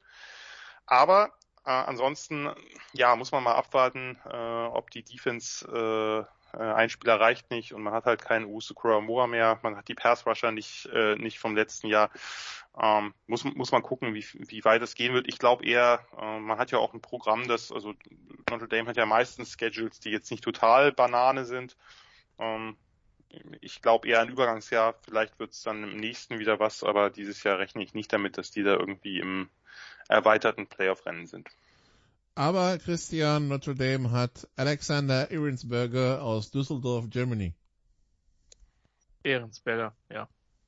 Ich wollte gerade sagen, das ist der einzige Job von dem DC, dass der Junge regelmäßig spielt. Ja, das ist zweitrangig. Wir haben schon Belchoff nicht genannt. Ich dachte, jetzt äh, gehen wir heute mal. Ja, wir haben, wir haben Belchoff nicht genannt. Wir haben unseren Freund von Penn State nicht genannt. Dakwa? Hm. Nee. Doch. Ja, es sind einige Leute, die jetzt mittlerweile äh, rüber sind. Ich sehe gerade auf dem aktuellen Depth Chart, der muss natürlich nicht viel bedeuten, der ist aber von heute, ist äh, Alexander Ehrensberger der Fourth String Defensive End. Der ist jetzt Junior? Der ist hier als Sophomore angegeben, aber diese, da müssen wir bei allen diesen Bezeichnungen gerade sehr, sehr vorsichtig Ich meine, es ist das zweite, das zweite aktive Jahr von ihm. Das wäre ja schon mal nicht schlecht. Ja, aber es wenn das erste nicht dazu. zählt, dann ist es doch, dann ist er jetzt Freshman, oder nicht? Naja, es zählt oder zählt, also ja, wie gesagt, die sind Also halt, er dürfte, er dürfte jetzt noch vier. Das ist richtig, ja, ja, oder? er dürfte, nicht, klar. Das Genau, das so, also von ja daher rein theoretisch, also, er ist Sophomore oder Freshman, suchst du aus, aber also er, Ja, ja. er dürfte jetzt noch vier Jahre spielen. Das ist vielleicht die relevantere Info. Äh, letztes Jahr zwei Tackles, ein Sack. Ja. Und es wäre ja schon ganz cool, wenn er in die Rot- Rotation kommt. Von Belchoff erwarte ich mir tatsächlich dieses Jahr ein bisschen mehr noch.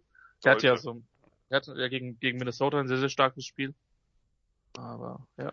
Und der hat ja, Ja. jetzt einfach dadurch, wir haben ja gar nicht so drüber geredet, dass Michigan halt auf eine hybride 3-4 umstellt, ist er vielleicht, weil da gehen natürlich die, die Top-Pass-Rusher wie, wie Hutchinson gehen ja auf Outside Linebacker, da hat er vielleicht einfach eine Chance mit seiner Size, vielleicht dann eben in die ganz enge Rotation auf, auf Five-Tech zu kommen, Ja. wer weiß. wünschen wir es ihm. Ja, äh, ich finde es übrigens gut, dass Notre Dame mit, mit Cincinnati zumindest eine gute Mannschaft spielt. Nun, ja, das war jetzt ein bisschen der Zyniker in mir, aber Cin- Cincy sollte gut werden dieses Jahr. Ja, Sollte. Wisconsin dürfte auch jetzt nicht ein schlechtes Ja. Team sein. Die hatten wir ja schon ausreichend gelobt, aber der Pan Ja. sei mir an der Stelle. Auf jeden Fall. Ja, es geht erstmal, es geht, es geht erstmal am, äh, am 6. September mit Notre Dame bei FSU los. Da schaltet Christian das ein. ist, wollte ich gerade sagen, das Auf ist der, nach der, nach der Rückfahrt, also der hat sich dann, der hat sich dann gerade Marburg, der hat sich dann gerade Marburg gegen Frankfurt Universe gegeben. Und äh, dann, dann geht auch FSU gegen, ähm, äh, gegen Notre, Notre Dame. Dame. Ja, das ist dann. Ja, man muss nur das richtige Vorprogramm schauen, dann geht relativ viel im Football-Leben. Nun, äh, ist ABC, also ist dann auch noch im, ist er noch im, ist er noch im ESPN Player Player zu sehen. Fantastisch. Gut, dann gehen wir runter in äh, die, die SEC plus was auch immer. Noch nicht, aber bald.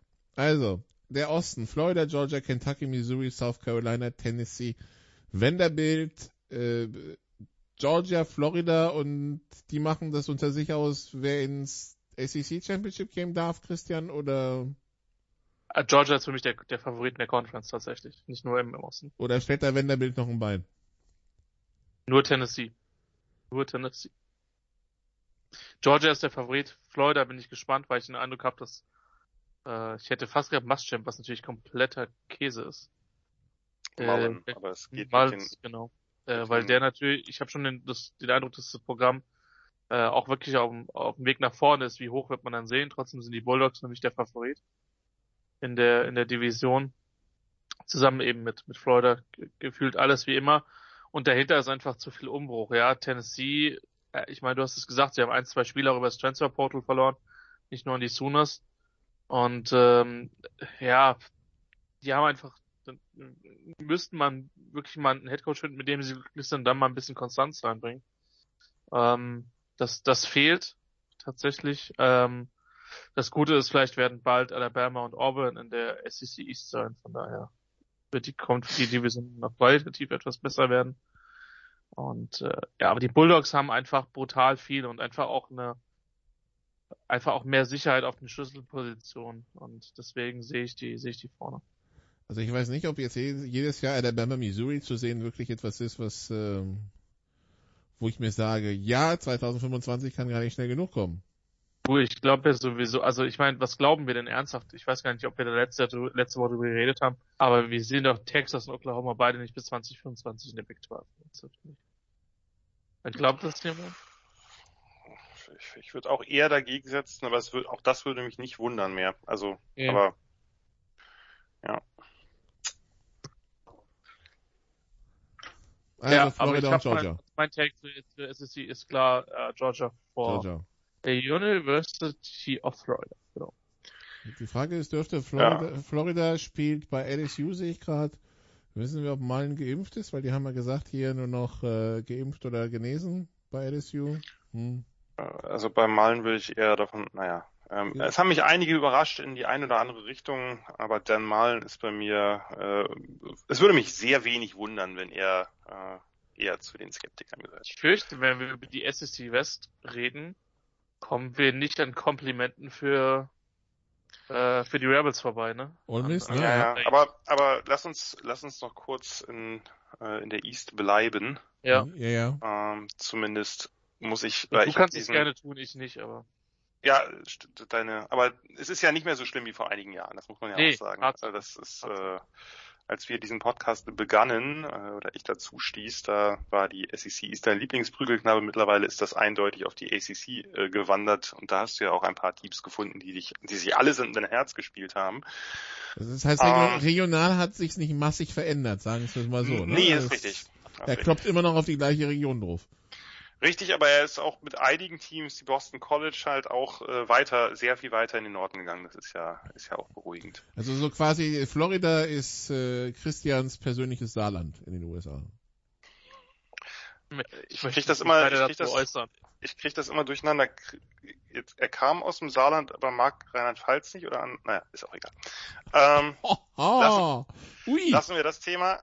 Ähm, eigentlich wollte ich auch nur sagen, weil ich habe es, äh, ich habe es schon in einem anderen Podcast getan, in dem Lass ich, unseren äh, Pfälzer hier im Podcast in Ruhe.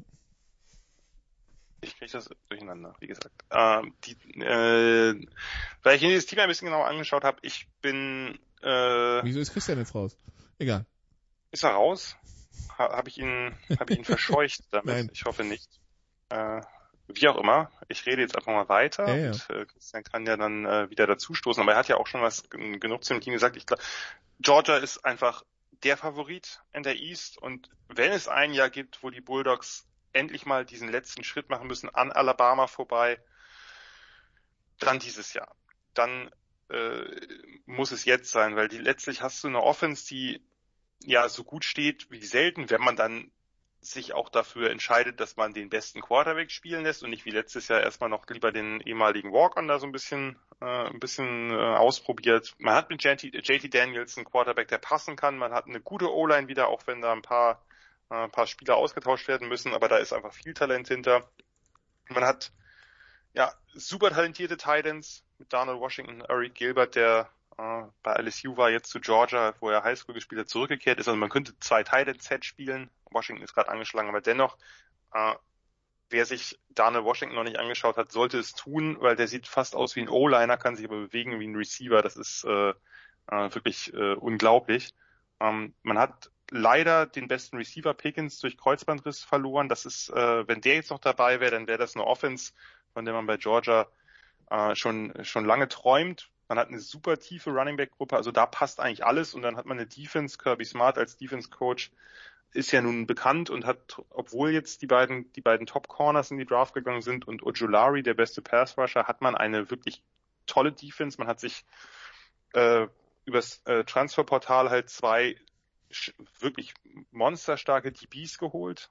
Äh, mit, mit Kendrick, mit Darian Kendrick von Clemson, den wohl letzten Jahr, letztes Jahr alle dachten, der geht in der ersten Runde, dann ist er doch geblieben, dann hat er Probleme gehabt mit äh, äh, einigen, äh, gab es einige Unklarheiten, ist er von der Uni geschmissen worden. Georgia hat zugegriffen. Sie haben sich mit Tyke Smith den vielleicht besten Nickel Corner des letzten Jahres oder einen der besten Nickel Corner geholt, haben eine tolle Linebacker-Truppe wenn da der Pass Rush funktioniert, ist es, äh, ist es eine super Defense. Also da passt eigentlich, ist dieses Team relativ komplett, so wie, soweit das möglich ist.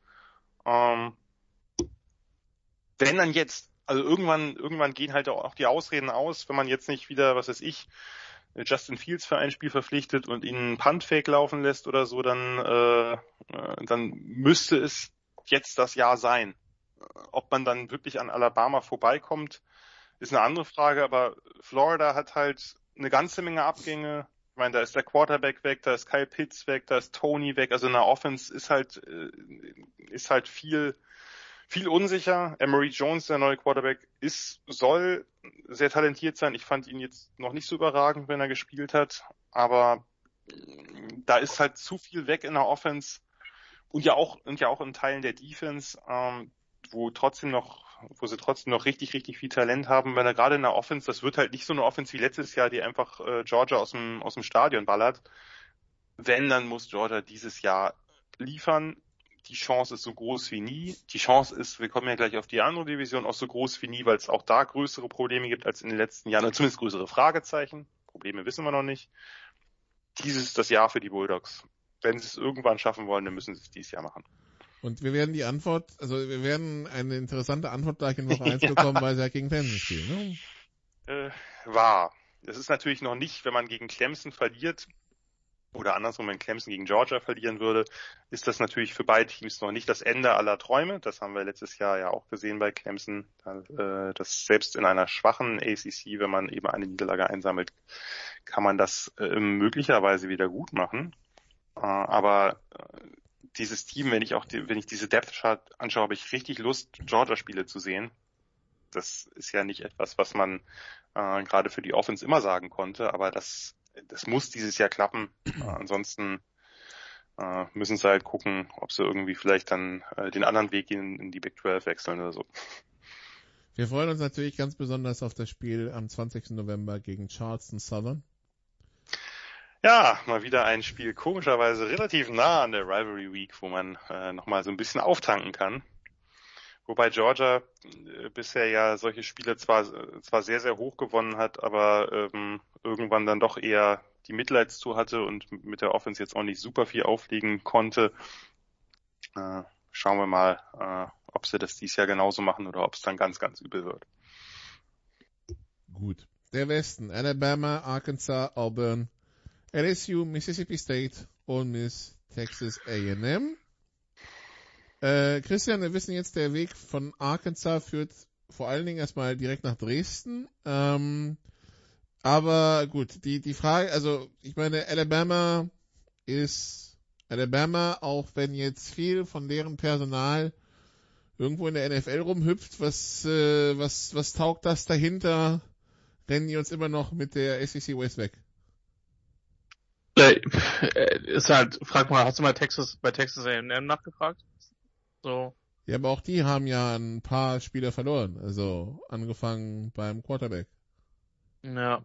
Also ich meine, A&M und Louis und LSU rekrutieren halt eigentlich auf ein Level, dass sie mitspielen können. Bei, bei LSU muss man halt sehen, die hatten halt für ihre Verhältnisse ein ziemlich desaströses Jahr.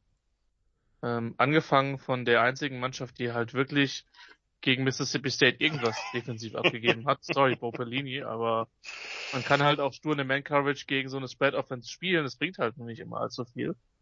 Also wer, wer, ähm, sich, wer, wer sich die wichtigen Daten ausschreiben will, Alabama bei Texas A&M ist am 9. Oktober, Alabama Heimspiel gegen LSU ist am 6. November und, und Texas A&M bei LSU ist dann Thanksgiving am 27. November.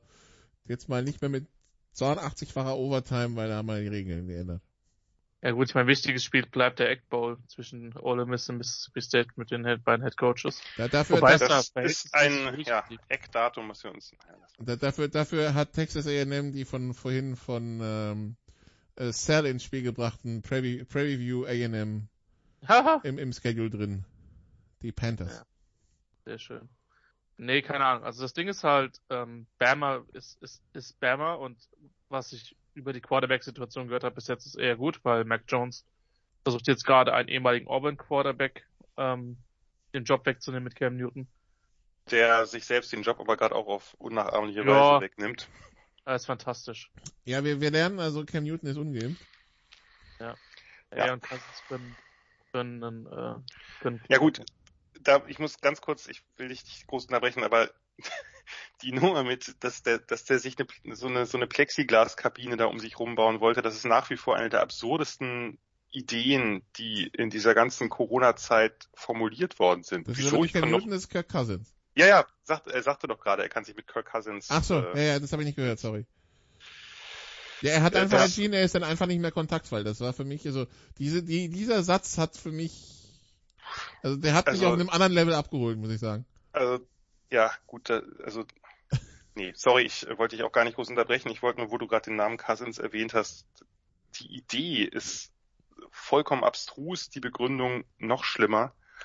Äh, Habe ich, hab ich lange nicht gehört. Gut, man hat vorher Cole Beasley gehabt, äh, also äh, die NFL hat sich da in den letzten Wochen nicht mit Ruhm bekleckert. Der, der ist jetzt auch mit fünf Tage raus, ne? Ja, Ja gut, die NFL hat sich da schon mit Ruhm bekleckert, weil sie eine sehr klare Linie hat, aber Ja. der eine oder andere Spieler hat vielleicht nicht. das meine Aber ich sag mal so, vieles, was Cousins gesagt hat, qualifiziert ihn halt in bestimmten Regionen für ein politisches Spitzenamt, ne? Aber das das nur mal nebenbei. Ähm, sportlich gesehen, ich habe gerade komplett den Faden verloren.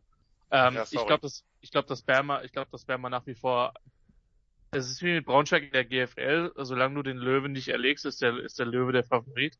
In dem Fall ist der Löwe ein Elefant. Ja? Zoologie Und, äh, ist nicht deine Stärke. Nee, nee, nicht zwingend, aber die Leute wissen, was gemeint war. Ähm, wenn, wenn du, Jan, der, der Westerwälder Elefant und der Westerwälder Löwe sind halt irgendwie schon vor 5000 Jahren ausgestorben. Das ist halt das Problem, ja. Vielleicht gibt's noch irgendwo einen Auerochsen oder so, aber gut. äh, Entschuldigung. Schätze eure Liebenswürdigkeiten. Ähm, nein, das Ding ist halt, also normalerweise würde ich sagen, dass das A&M halt auch irgendwie ein Kandidat ist, aber das ist halt auch Kellen Mond. Äh, der, der, der Quarterback weg, dass der, dass der viel Talent ist. Jimbo hat halt noch nicht gezeigt, dass er die großen Spiele gewinnt. Das ist das, was ihm noch ein bisschen nachhängt.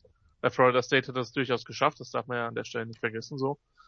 Ähm, LSU, für mich, äh, quält in dieselbe Kategorie wie Miami. Sorry, sorry Tigers Fans. Ähm, ist für mich eine, ein Überraschungspaket, weil auch die haben einiges verloren, gerade auch die beiden, also mein gut, Chase hat nicht gespielt, aber, aber Mitchell ist halt unter anderem weg. Und äh, in der Defense der eine oder andere, wobei sie mit, mit Stingley vermutlich den besten, mit dem besten defensiven Spieler in der, in der Conference haben werden. Der war schon als Freshman krass. Also, ja. Ja. Ähm, Bama, dann für mich äh, A&M und LSU, Auburn vielleicht noch einen Tacken dahinter, da muss man erstmal gucken, ähm, was da ohne Gas Malzahn passiert. Das wird auch sehr komisch werden, Jan. Ähm, richtig. äh, irgendwie hatte ich mich sehr, also ich werde nicht mehr, ich werde ich werde die Screenpässe vermutlich jetzt von von U South Florida feiern müssen und nicht von von, von Die Auburn. wurden, aber, die wurden aber auch immer Mauer, da ist nicht mehr viel gekommen. Das stimmt. Ich. Äh, das, Ja. ist, das ist schon zwei Jahre ziemlich am Austrocknen gewesen irgendwie. Ja. Ausgesprochen schade. Und deswegen sehe ich die halt noch ein Stück dahinter. Und äh, dann irgendwie die Mississippi-Schulen und äh, und Arkansas war ja letztes Jahr gar nicht so schlecht. Also die haben ja ein paar Mal sehr gut mitgehalten. War das das Georgia-Spiel, wo sie irgendwie zur Pause, ich weiß gar nicht, ob Mhm. unentschieden stand oder ob Ja. sie nur ganz knapp hinten lagen. Also, ey, die sind zumindestens, die stinken nicht mehr so wie früher. Bilema hatte einfach mit seinem Ansatz, ist er nur bis zu einem gewissen Grad weit gekommen. Auch wenn der ja auch, nicht, nicht jedes Jahr so abgestunken. So die letzten zwei, drei Jahre waren schon brutal. Ist auch der, der, der härteste Spot, muss man ehrlicherweise sagen. In der SSU West gerade und Arkansas, wo du jetzt auch nicht in einem recruiting-reichen Talentpool äh, von zu Hause bist. Ähm, ich bin halt super gespannt auf die beiden Mississippi Schools und tatsächlich noch mehr auf, auf Ole Miss als auf Mississippi State, weil ich halt glaube, dass die Upside von Mississippi State und der Offense von ähm, ja, Leach. Leach, ähm, dass es halt nur eine gewisse Upside gibt. Das ist halt so mein Ding. Und ich halte halt Kiffin, ja, Thomas Pseier wird mich lieben, wirklich für einen besseren Coach. Ja, ähm, und äh, das, deswegen, ich bin mal gespannt, wie das läuft. Die werden noch nicht in der Spitze attackieren können, aber ähm, bin sind super gespannt, wie groß der Substanzverlust von Alabama ist und ob die wirklich jemand auch im Westen attackieren kann. Ich glaube es noch nicht, aber man wird das sehen.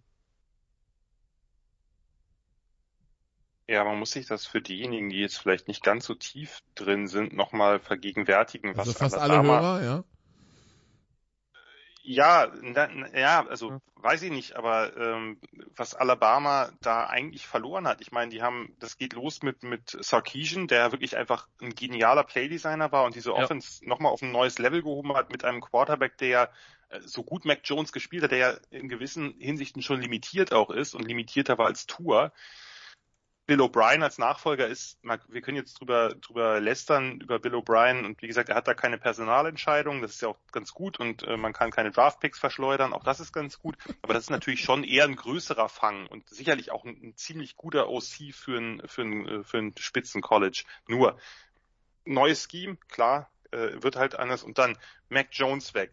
Najee Harris weg, Devonta Smith weg, Jalen Waddle weg, drei Starting O-Liner mit, mit Leatherwood und Dickerson ja auch Top Prospects weg. Das ist halt quasi die ganze Offense ist weg. Das liegt natürlich auch daran, dass sich halt Spieler wie Leatherwood, ähm, Najee Harris und, und äh, Devonta Smith ja überhaupt völlig überraschend entschieden haben, das letzte Jahr noch zu spielen, also 2020.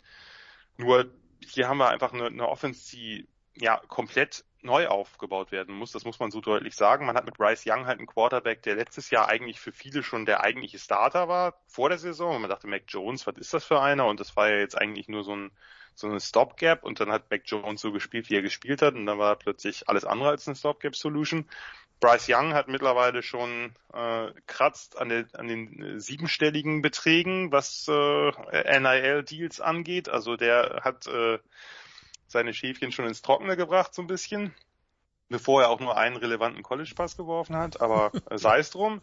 Äh, ist, ganz, ist ein ganz anderer Typ. Ist ein kleiner Quarterback, der outside der Pocket kreiert, also wirklich ein, auch ein, ein, ganz anderer Typ als Tour. Also das heißt, da wird super spannend sein, äh, wie diese Offense dann aussieht muss halt gucken, dass er irgendwie neben Matchy und, und dem Teil Billings lief, von dem ich richtig, richtig viel halte, ob er da irgendwie weitere Skillplayer kriegt. Klar, Alabama rekrutiert immer gut, aber das ist eben nicht mehr Jalen Waddle, Devonta Smith und eben vorher äh, Rux und Judy. Das war ja einfach vollkommen, vollkommen abstrus. Äh, die Line muss sich ein bisschen neu formieren. Von daher, es ist halt einfach, es sind ein paar Fragezeichen da, die können sich vielleicht am ersten oder zweiten Spieltag schon gegeben haben, weil man sieht, okay, die neuen sind auch alle so gut wie die Vorgänger aber wir wissen es nicht und von daher hat Alabama mehr Fragezeichen als die letzten Jahre, äh, was allerdings nicht für die Front Seven gilt, denn die haben einen Linebacker-Core, ich werde die jetzt nicht alle vorstellen, das habe ich in einem anderen Podcast schon gemacht, ein Linebacker-Core, ich habe es mir wirklich extra nochmal angeguckt, das ist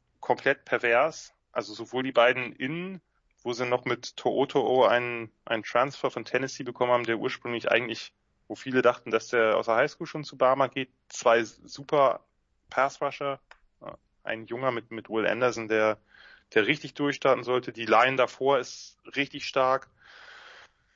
Äh, dies, ja, die, die Defensive Backs vielleicht ein oder zwei Fragezeichen, aber ansonsten eine super Unit, auch wenn Hain da nicht mehr bei ist.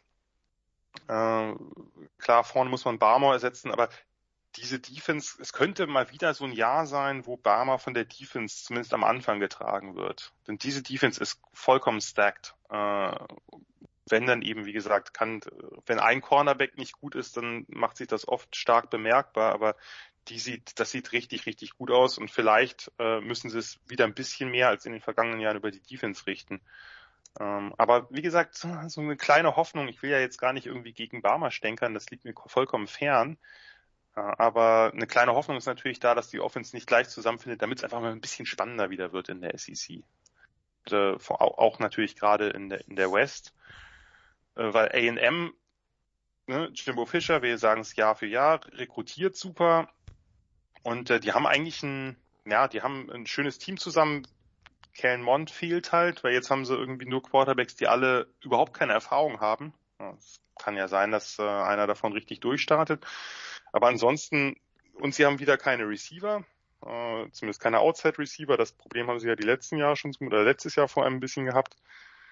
Ähm, aber was die mit, was die für Runner haben, mit Isaiah Spiller, mit Ashane, mit, mit Anai Smith, der auch Slot Receiver spielen kann, dann haben sie ein Monster-Titan mit Weidermeier. Ah, das könnte klappen und in der Defense haben sie halt 50.000 Four- und Five-Stars, wenn das zusammenkommt.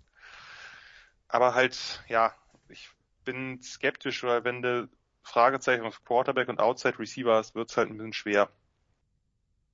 Ähm, bei LSU muss man ein bisschen abwarten. Die haben eine spannende Defense mit Stingley und, und, und, und Co. ist nicht der einzige. Die Secondary sollte, sollte stark sein. Die Linebacker sind, sind nicht schlecht.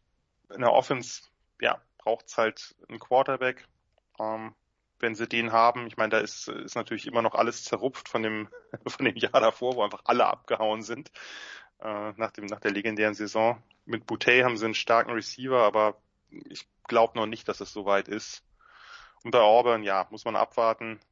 Nette Defense von den, von den Spielern, aber eben auch alles, alles auf links gedreht, was, äh, ne, also mal gucken, was der Harsin Boise State bis Auburn. Ich meine, ich fand den, ich glaube, der Harsin ist ein guter Coach, aber es ist halt nochmal was ganz anderes. Es ist halt schon ein Riesensprung. Ich meine, das ist auch noch natürlich ein Riesensprung, irgendwo aus mitten in, in, in Idaho halt äh, nach, nach Alabama äh, in die SEC zu gehen und natürlich auch ganz andere Kaliber vor der Brust zu haben und auch mit ganz anderen Spielern zu spielen. Vielleicht klappt's ja, aber ich glaube auch da, äh, ja, ich mache keinen Quarterback-Joke jetzt, dass es jetzt irgendwie nix wird oder so, aber das wird äh, wird in der Offense vom vom äh, vom Marine Game abgesehen, glaube ich, schwierig. Ja, und die anderen, dazu hat Christian eigentlich schon alles Wesentliche gesagt. Arkansas eine Riesenüberraschung. Äh, ich bin auch deutlich mehr auf Ole Miss gespannt und auf Lane Kiffin. Äh, vielleicht ist er ja, naja, unsympathischer trotzdem, aber äh, er hat uns alle überrascht. Äh, das ausgerechnet Ole Miss, das äh, jetzt auch äh, historisch ja nicht eines der progressivsten Teams ist und auch sich lange schwer getan hat mit seiner Vergangenheit und dort äh, doch ganz schön, äh, wie soll ich sagen, ganz schön widerborstig war, um es äh, euphemistisch auszudrücken, dass die nun ausgerechnet äh, in Corona-Zeiten irgendwie hier ein Vorreiter sind, hätte wohl keiner mitgerechnet. Ja, aber überhaupt die SEC West Teams, also jetzt verglichen mit den mit den Bundesstaaten, in denen sie sind. Ja. Also von Alabama hört man ja auch äh, eher eher hohe Impfzahlen sowieso Vorreiter, ja. Und äh, ja. Und bei Alabama muss man sagen, ich meine, Nick Saban hat äh, viel dafür getan, dass man ihn lange Zeit als einen der unsympathischeren Coaches äh, betrachten konnte. Das hat er sich redlich verdient, aber in den letzten Jahren, muss man sagen, kommt er gegenüber vielen anderen ziemlich gut weg. Das äh, ist die Frage, ob das jetzt für Saban oder gegen die anderen Coaches spricht, aber äh, die Zeiten von Nick Saban sind irgendwie ein bisschen vorbei, hat man den Eindruck. Ja, äh, Mississippi State hat natürlich, also äh, Mike Leach sollte man nicht nach irgendwelchen Sachen tragen, da kommt, glaube ich, äh, nicht viel Positives bei rum. Ähm, aber ich sehe es auch, Christian, ich, glaub, ich weiß nicht, ob dieses, ob diese extreme äh, Air Raid Passing Offense, ob die nicht doch an Grenzen stößt, schematisch in einer äh, Conference, die dann eben doch ein paar Teams hat, die auch vernünftig Defense spielen können und nicht wie in der Pac-12, wo das ungefähr niemandem richtig vergönnt war. Ähm, ja, Alabama Favorit müssen wir nicht drüber reden, aber halt ein, ein Team, was mehr Fragezeichen als die letzten Jahre hat, äh, was sich äh, natürlich zunächst mal am Anfang der Saison zeigen wird, wie gut Bryce Young ist. Mm, aber vielleicht schafft es ja Georgia endlich mal diesen Schritt zu gehen. Ich würde es ihnen gönnen. Gut. Ähm, SEC-Finale dann Georgia gegen wen, Christian? Äh, Georgia, Georgia over Alabama. So, genau. ja. Jan? Ja. Ja, ja, das ist, äh, das meinte ich mit genau, weil ich habe mich in einem anderen Podcast dazu hinreißen lassen, dass äh, Georgia auf Oklahoma im äh, National Championship Game trifft. Ich halte es zwar nach wie vor für nicht überwahrscheinlich, aber irgendwie ein bisschen Abwechslung sollte doch mal reinkommen, oder? Ja, gut. Dann äh, machen wir jetzt nächste Woche noch was oder sind wir dann? Naja, nächste Woche wäre doch schön, wenn wir auf äh, zum Beispiel Georgia Clemson und so einen kurzen Blick werfen. Gut, oder? Dann, also ich würde dann, dann heute halte keine ich, Preview machen. Dann halte ich die Tipprunde kurz und halte sie auf nächstes Wochenende. ja. Du kannst uns ja die GFL-Spiele tippen lassen fürs Wochenende. Nee, nee, nee, nee, nee, hier, Moment. Äh, Nebraska gegen Illinois. Äh, auswärts bei Illinois. Ist es jetzt, oder wo ist es, wo findet statt? Äh, nee, genau, genau, es findet äh, in Champagne statt, ja, ja. In Champagne, ne, genau. Ein bisschen enttäuscht, dass das nicht in Kirchdorf am Inn ist, aber gut. Hast du den Spread denn? Ja. Nebraska mit sieben. Wer darf jetzt ran? Christian. Ist lustig. Ich würde jetzt mal sagen Push, weil das war, als Jan gesagt hat, hast du den Spread, habe ich gedacht, hm, wie würdest du es denn, würdest du es denn sehen? Das so die sieben klang ganz gut. Für Ich Nebraska, nicht für nicht Illinois, ne? Für Nebraska. Das habe ich verstanden. Das habe ich verstanden. Tatsächlich, Nikola. so doof bin ich tatsächlich nicht. Ähm, ich will es nicht jinxen, deswegen sage ich, Illinois gewinnt das mit drei, in der Hoffnung, dass es anders ausgeht. Ich möchte darauf hinweisen, dass in der letzten Saison, als äh, also die letzte Saison von Lavi Smith bei den Illini, war, ähm, sagen wir mal, die sind ja nicht sehr erfolgreich gewesen, aber sie haben einen deutlichen Sieg errungen. Ihr könnt wahrscheinlich euch denken, gegen wen? Ja, aber wer nicht? Also, also selbst Troy hat ja schon gegen Nebraska gewonnen. Jetzt ist noch gut hier. Selber schuld, Jan. Für, für diejenigen, für diejenigen, die äh, über die letzte Saison von Nebraska nicht so im Bilde sind, ist das eine 3 zu 5 Bilanz. Wenn man Nikola zuhören könnte, würde man denken, es ist eine 0 zu 8 Bilanz. Das war es aber nicht. Du, du, du, du gibst dir, du gibst, du hast aber heute auch wenig Liebe verteilt, gell? Wo Bei denn? Nebraska. Ach so, ja, Aber ja. ja, ich bin, ich bin irgendwie dann damit gerade. Das ist äh, Man merkt's. Frust. Jan, Du musst es machen, musst es machen wie Julian und musst dir ein neues Team suchen. Jetzt wird auch noch der arme Julian hier gebasht. Heute lassen wir keinen aus. Das Nö. ist doch gut. Völlig gnadenlos. äh, Jan, Fresno State gegen Yukon. Fresno State mit 27,5. Ja, Yukon, Yukon bewirbt sich zusammen mit Bowling Green um das schlechteste Team der FBS. 27,5 ist natürlich trotzdem für einen Midmajor eine, eine ordentliche, ordentliche Latte, wenngleich Fresno State ein, ein guter Midmajor ist. Erstes Spiel, Anlaufschwierigkeiten, Yukon covered. Äh, es gibt ja bei ESPN jetzt schon die, die, die Flop 10. Und da Ja, steht, da steht natürlich Yukon drin. Also, Das ist Ja gut, die sind der. Dauergast. mit UMass unter anderem und, äh, ja. Ich bin sehr sicher, dass Bowling Green da drin sein muss. Ich äh, habe diese Liste aber nicht gesehen, aber das Äh, wäre ich, sehr ich überraschend. gleich mal in den Bottom 10, wenn er noch so, wenn er noch so Ja. rumhüpft.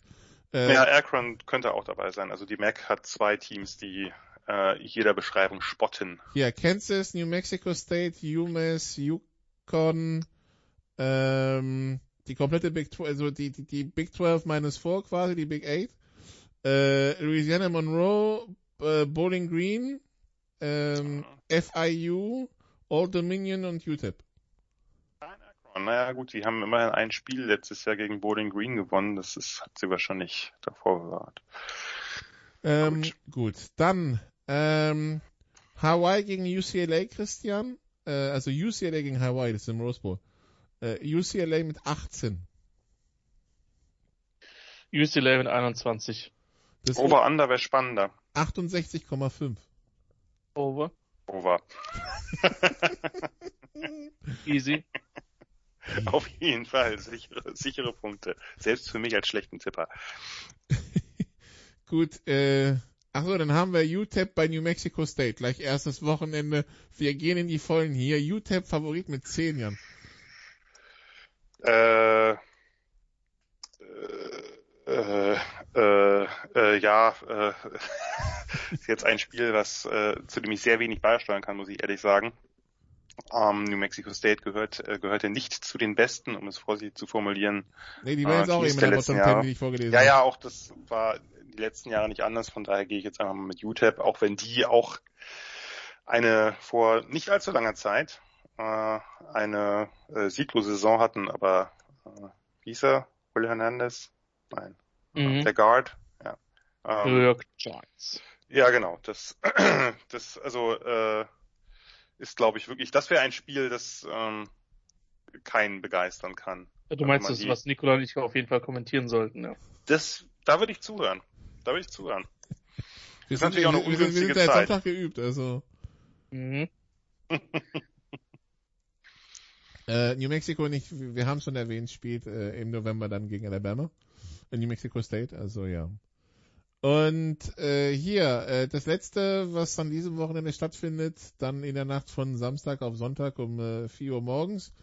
Ähm, San Jose State hat Southern Utah zu Gast. Äh, Christian und San Jose State ist Favorit mit 22. Ja, ich bin biased gegenüber San Jose State. San Jose State mit 40. Okay. Na dann. Ja, man darf nicht, ja, ja. Man darf nicht vergessen, dass die Spartans letztes Jahr eine überragende Saison gespielt haben. Da sollten sie ein FCS-Team Aus dem Stadion prügeln. eigentlich aus dem Stadion prügeln.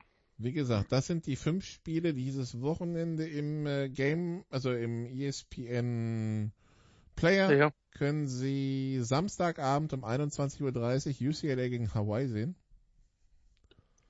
Ähm, was ja eine vernünftige Zeit ist für so ein Spiel von der Westküste und äh, eins, das ja auch durchaus unterhaltsam sein könnte. Ich weiß nicht, ob Illinois gegen Nebraska bei Fox direkt äh, unseren Freund Gus Johnson einfach zum Aufwärmen da reinschickt. Nachdem ich jetzt mitbekommen habe, dass der Kollege jetzt auch NFL-Spiele kommentieren wird, bin ich mir noch nicht sicher, Jan, ob äh, ob man sich jetzt gefahrlos Fox-Spiele bei, bei der NFL antun kann, aber ja. Naja, also er hat das früher ja auch schon getan und ich bin, also ja. wir sind, wir sind ja beide große Gus Johnson-Fans, äh, Mhm. Nicola. Ich weiß, dass wir den ungefähr ähnlich einschätzen. Von daher, ich freue mich und du sicherlich auch. Ja, Nikola hat ein Poster in seinem Zimmer hängen. Das wissen viele nicht. Eins? Das ist übrigens ein super Geburtstagsgeschenk für ihn. Das sollten wir, sollten wir Ja. uns bewahren. Ja. Signiert. Mhm. Können wir mal gucken, ob der das vielleicht tut irgendwie. Meine Herren, meine Herren. So, gut, dann besprechen wir nächste Woche dann ausführlicher den ersten, den ersten richtigen Spieltag. Wollen wir das, wir, wir nennen das, was dieses Wochenende passiert, Woche null, ja? Ja. Gut. Also, Sehr gut. So na, ist es, glaube ich, auch mehr oder weniger offiziell. ähm, ja, wenn man sieht, wer da spielt. Mm. Nikola ist gut, jetzt lasst uns alle am Ja. Leben. Gut, dann würde ich sagen, nehmen wir den Termin, äh, geben wir den Termin bekannt, dass wir ab jetzt also so regelmäßig wie möglich, wenn nicht sogar jede Woche, Mm. äh, die College Sofa Quarterbacks mittwochs dann am Start haben werden. Ähm, so es. bis zum bitteren Ende in das Finale in, Indianapolis, wo auch, wer auch immer das spielen wird. Ähm, es wird also wieder ein, ähm, es wird wieder bestimmt Playoff-Diskussionen geben. Wir freuen uns auf all das, was da kommt. Eine Bowl-Season, äh, wo die Spiele dann vielleicht auch stattfinden und nicht ähm, und nicht reihenweise annulliert werden äh, wie letztes Jahr. Äh, wir hoffen einfach auf geordnetere Verhältnisse in der Liga. Wir hoffen einfach, dass wir uns über eine Schlägerei im Eckbowl freuen können. So ganz normale Dinge halt. Ja? Schlägerei oder pingelnder Hund, das ist die Frage. Oder beides. Nehme ich. Oder beides. Ja? Oder die Schlägerei wegen dem pinkelnden Hund, das ist ja alles möglich. Ähm, äh, zu, also irgendwie verlässliche Spielpläne, wo nicht irgendwelche Spiele reingeschedult, rausgeschedult, sonst was werden, ja, wo nicht irgendwer rausfliegt, weil er nicht genug Spiele gespielt hat. Einfach mal ein Stückchen Normalität. Und äh, genau. Äh, Bowl Season geht übrigens am 17. Dezember los mit dem Bahamas Bowl. Hoffen wir, da hoffen wir, dass der auch wieder stattfindet. Einfach mal auch hier wegen der Normalität. Und äh, ja, also, das soll der Startschuss sein für ganz viel College Football Wahnsinn dieses Jahr mit der ACC, der ACC und allen anderen, mit Christian Schimmel, mit Jan Wegwert, mit, wir haben es gehört, ab und zu Salmita, mit mir. Und wie gesagt, wenn Sie sich darauf freuen, wie wir, dann können Sie sich den Termin aufschreiben. Jeden Mittwoch um 12 gibt's dann die Sofa Quarterbacks College Football. Dann, äh, ja, äh, nutzt quasi den letzten Samstag, wo es noch halbwegs früh ins Bett geht, liebe Kollegen. Und dann ab nächster Woche ist eh vorbei. Danke Christian, danke Jan. Danke liebe Zuhörer. Bis hierhin, bis zum nächsten Mal. Tschüss. You did what you had to do and you won the game. Das waren die Sofa Quarterbacks mit der Extravaganza zur National Football League auf Sportradio 360.de. Wenn Sie Fragen, Anmerkungen, Gegenbeispiele haben, schreiben Sie uns entweder auf unserer Facebook-Seite über unseren Twitter-Account at Sportradio 360 oder direkt an steilpass at Sportradio 360.de. Great job, guys. Und versäumen Sie nicht unsere nächste Big Show jeden Donnerstag neu auf www.sportradio360.de. One day at a time. Keep getting better as a football team, and we'll see what happens.